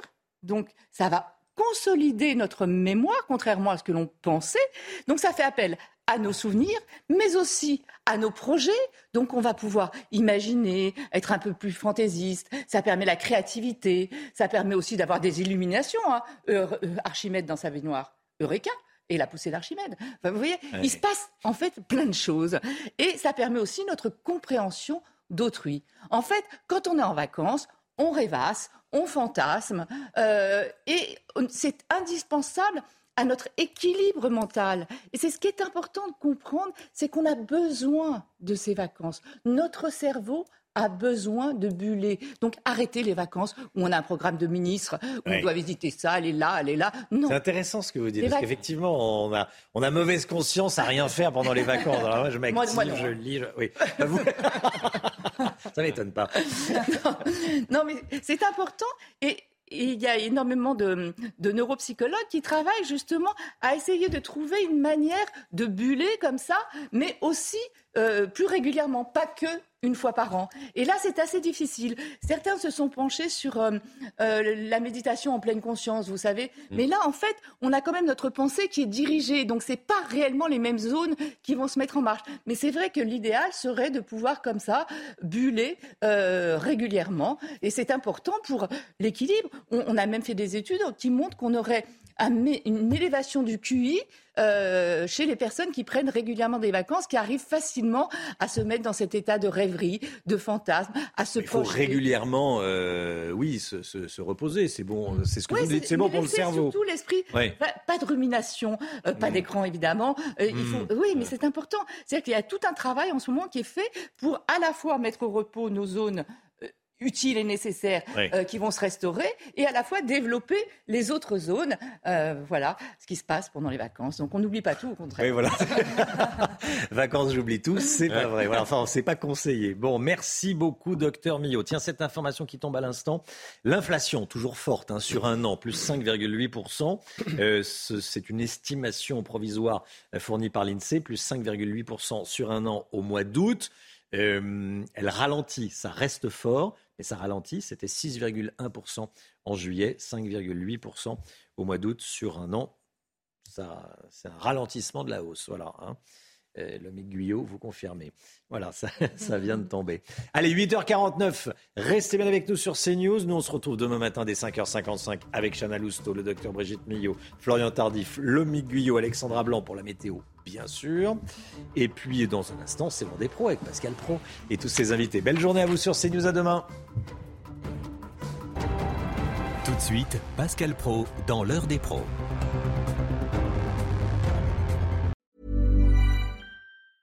Hey, it's Paige DeSorbo from Giggly Squad. High quality fashion without the price tag. Say hello to Quince. I'm snagging high-end essentials like cozy cashmere sweaters, sleek leather jackets, fine jewelry, and so much more. With Quince being 50 to 80% less than similar brands. And they partner with factories that prioritize safe, ethical, and responsible manufacturing. I love that. Luxury quality within reach. Go to quince.com slash style to get free shipping and 365 day returns on your next order. Quince.com slash style.